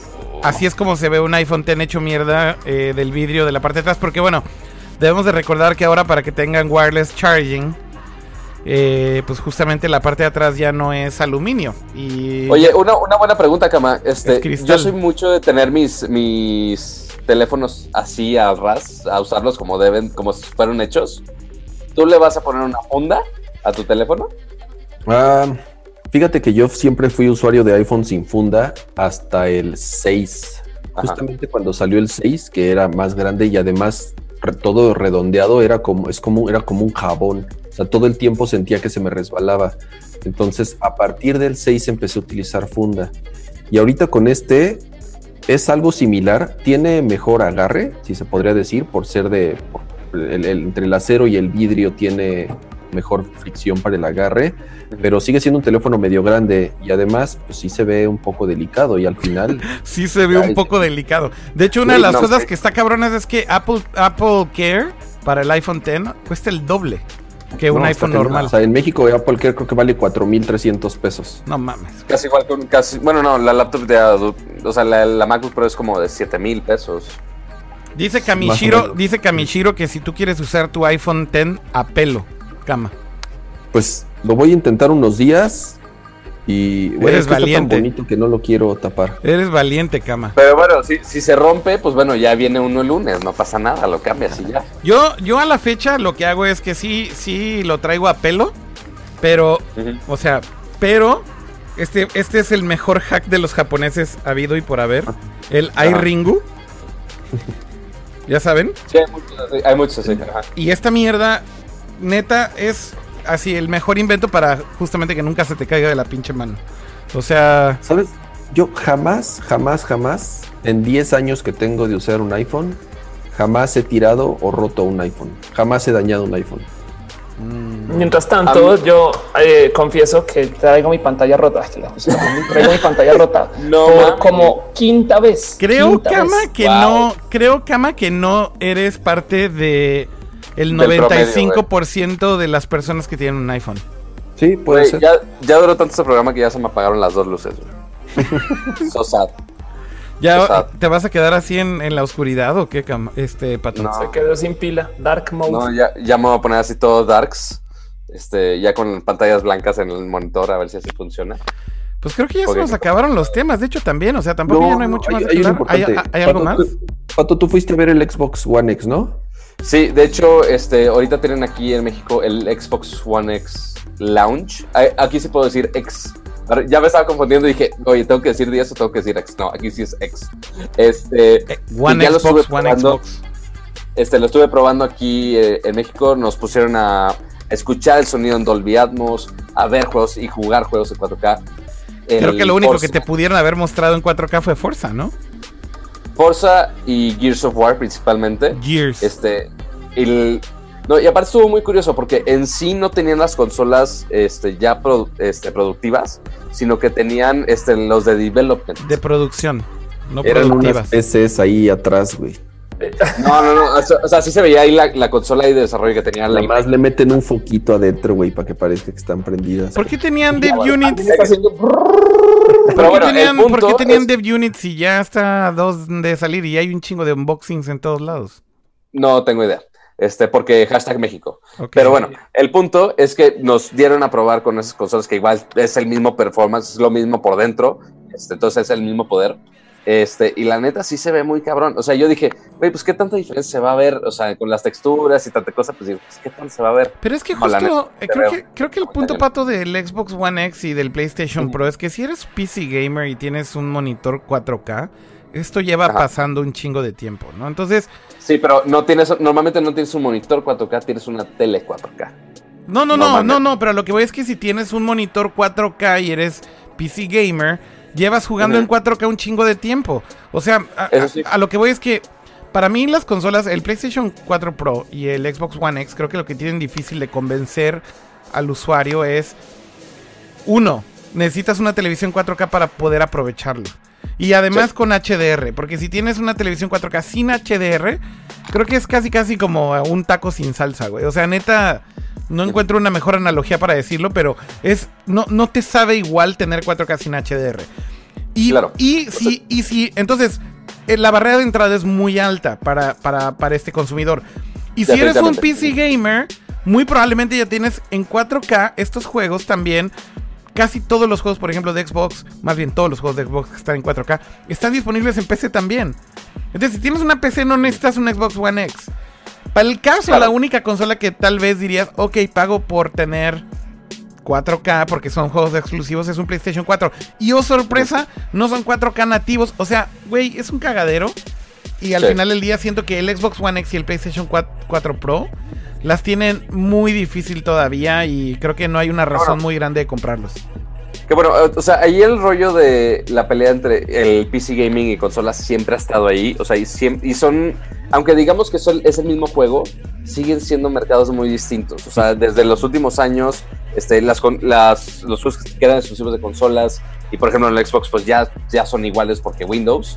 Este, y, pero sigue habiendo esa diferencia. Hay gente que quiere nada más consola y quiere que nada más quiere PC.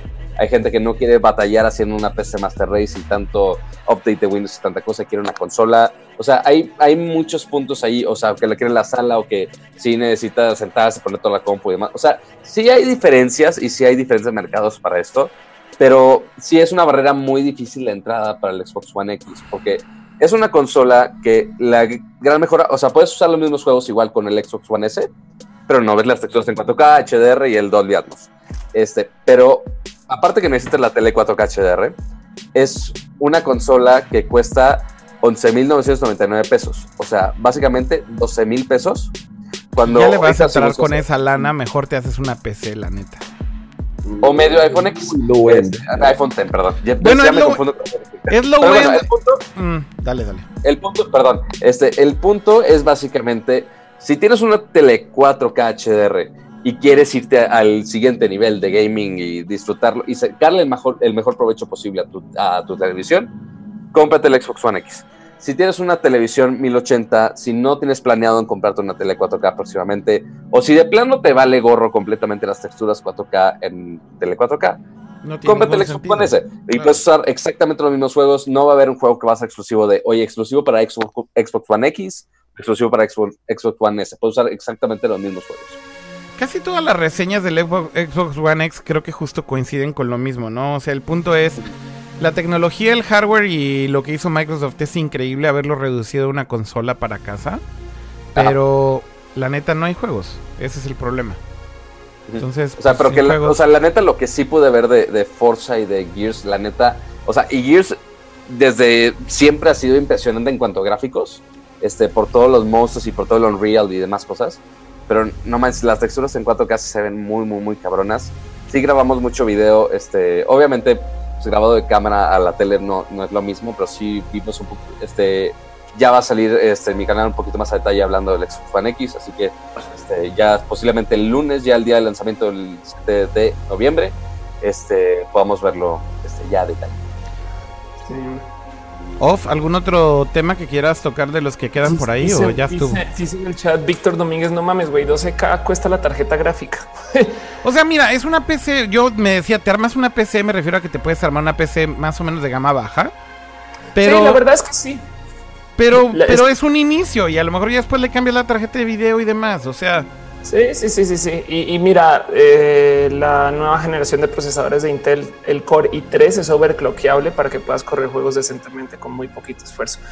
Em, entonces sí puedes ahora armar una PC muy baratita con la que puedes jugar juegos de ahorita, que de paso en tema de Microsoft, la próxima semana vamos a escuchar mucho porque viene el Xbox Fan Fest. Em, y son vienen y van a traer cosas. Entonces yo creo que van a construir sobre lo que le mostraron a Pato y estas cosas. ok. Pero ya, la otra cosa que queda por ahí en videojuegos, y yo creo que con esto ya no hay más temas, eh, pasó la BlizzCon, Ah, Entonces, sí. hubo World of Warcraft, tenemos un una nueva héroe en Overwatch que la quiero ver en acción, que se llama Marion. Eh, y, y no sé también qué más hay por ahí enredado con Ah, eso, pero pues, Hay un no- anuncio de BlizzCon que me voló la tapa de los sesos y es que StarCraft 2 va a ser free to play. Anda, sí, nomás. de Pino Dato, sí, güey. O sea, no mames, neta. Eh, tengo comprado StarCraft 2 desde hace un chingo de tiempo. Y la verdad es que lo jugué mucho cuando salió, pero luego lo, lo, abandoné completamente. Pero me llama mucho la atención que lo hagan free to play. Creo que le pueden dar un buen boost para hacer que un chingo de gente entre y haya reta, ¿ya sabes? ¿Cuál hicieron free to play? StarCraft 2, cama. Ah, sí, sí, sí, sí, sí, sí, sí vi la nota. Sí, sí. que pues de paso, de paso, de cierto modo también están ya pasando por ese, ok, LOL está haciendo cosas, tenemos aquí este juego, ya seguramente llegó ese momento de, price point, ¿sabes? Eh, adopción, etc. Igual y ya regálalo a ver qué pedo y, va a ser un putazo, no lo dudo 10 segundos. Oye, y Kami, Kamishiro por ahí dice que, ¿por qué no hablamos del teaser trailer nuevo que salió de The Last of Us 2 que se presentó en el Paris Game Week en la conferencia de prensa de PlayStation. Por cierto que del Paris Game Week hay un chingo de noticias de juegos, este montón de juegos que presentaron de PlayStation VR. es que eh, como que Sony, Sony se aplicó una de uy, cosas que no salieron en el E3.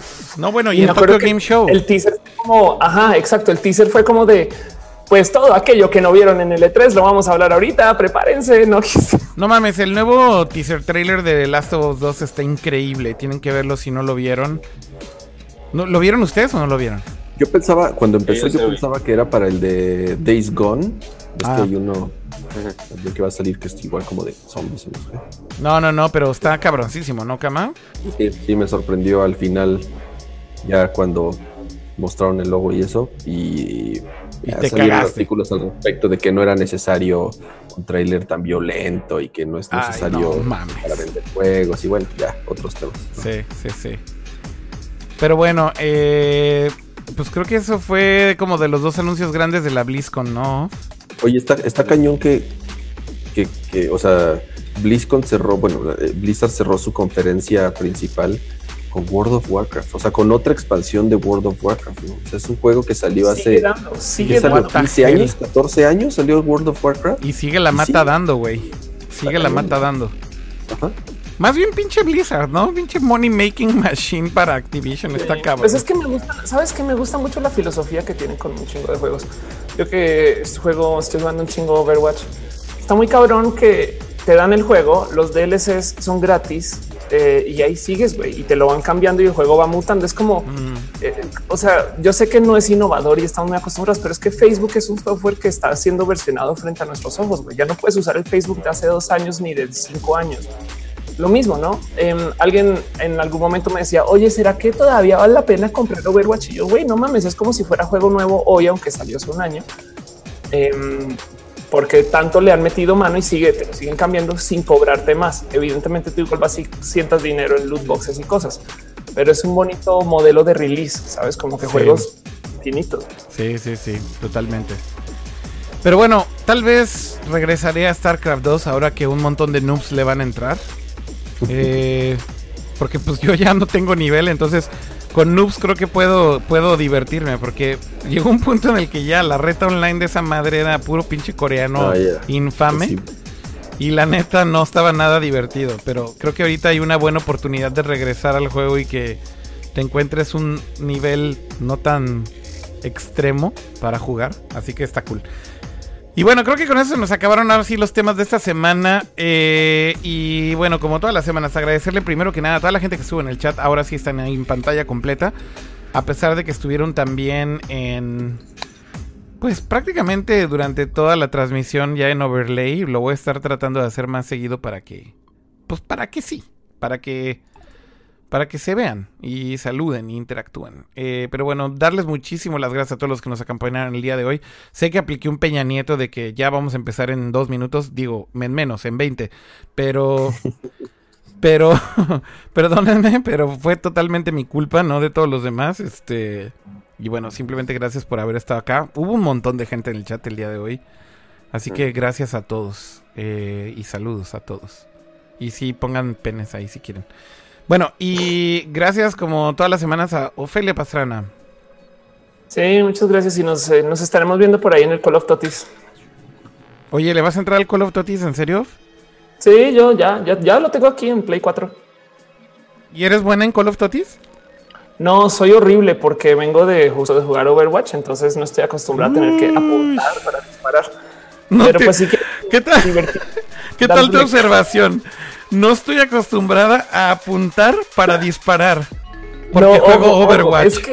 O sea, básicamente lo que un first person shooter es. Y lo que justamente Overwatch no es. El otro día yo le decía, yo le decía a alguien que todos los juegos en FPS son de cierto modo juegos point and click.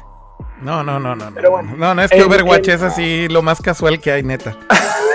no, ¿sabes qué es lo que pasa? En Call of Duty miras por entre la mira, me explico. En Overwatch todo es from the hip. Entonces me cuesta mucho que si disparas from the hip es súper impreciso. Entonces tienes que llevar la mira dentro de la mira, o sea, la cabeza mirando por detrás de la mira. Y no me acostumbro a eso, pero eso es falta de costumbre mía de jugar Call of Duty. Pues ahí voy a estar dándome mis quemones de novata por si quieren acompañar a eso. Yo, yo creo que también le voy a entrar al Call of Duty este año. Me llama mucho la atención. Pero bueno, está muy bonito. Gracias también a Kama. De nada, saludos a todos. Como siempre, un gusto platicar. Eh, gracias a los que nos acompañaron en vivo. Gracias a Totis por darnos tanto sabor. Gracias a Totis. Tanta nutrición. no mames, feliz con sus Totis, güey. Está poca madre. Olviden el, olviden el iPhone 10. Denle totis a Ramsa, Sí, sí, sí, sí. Oye, y también. Lo lleno de grasa, lo lleno de, grasa de totis. No, no hagas eso, güey. oh, God. La grasa de este iPhone es patrocinada por Totis.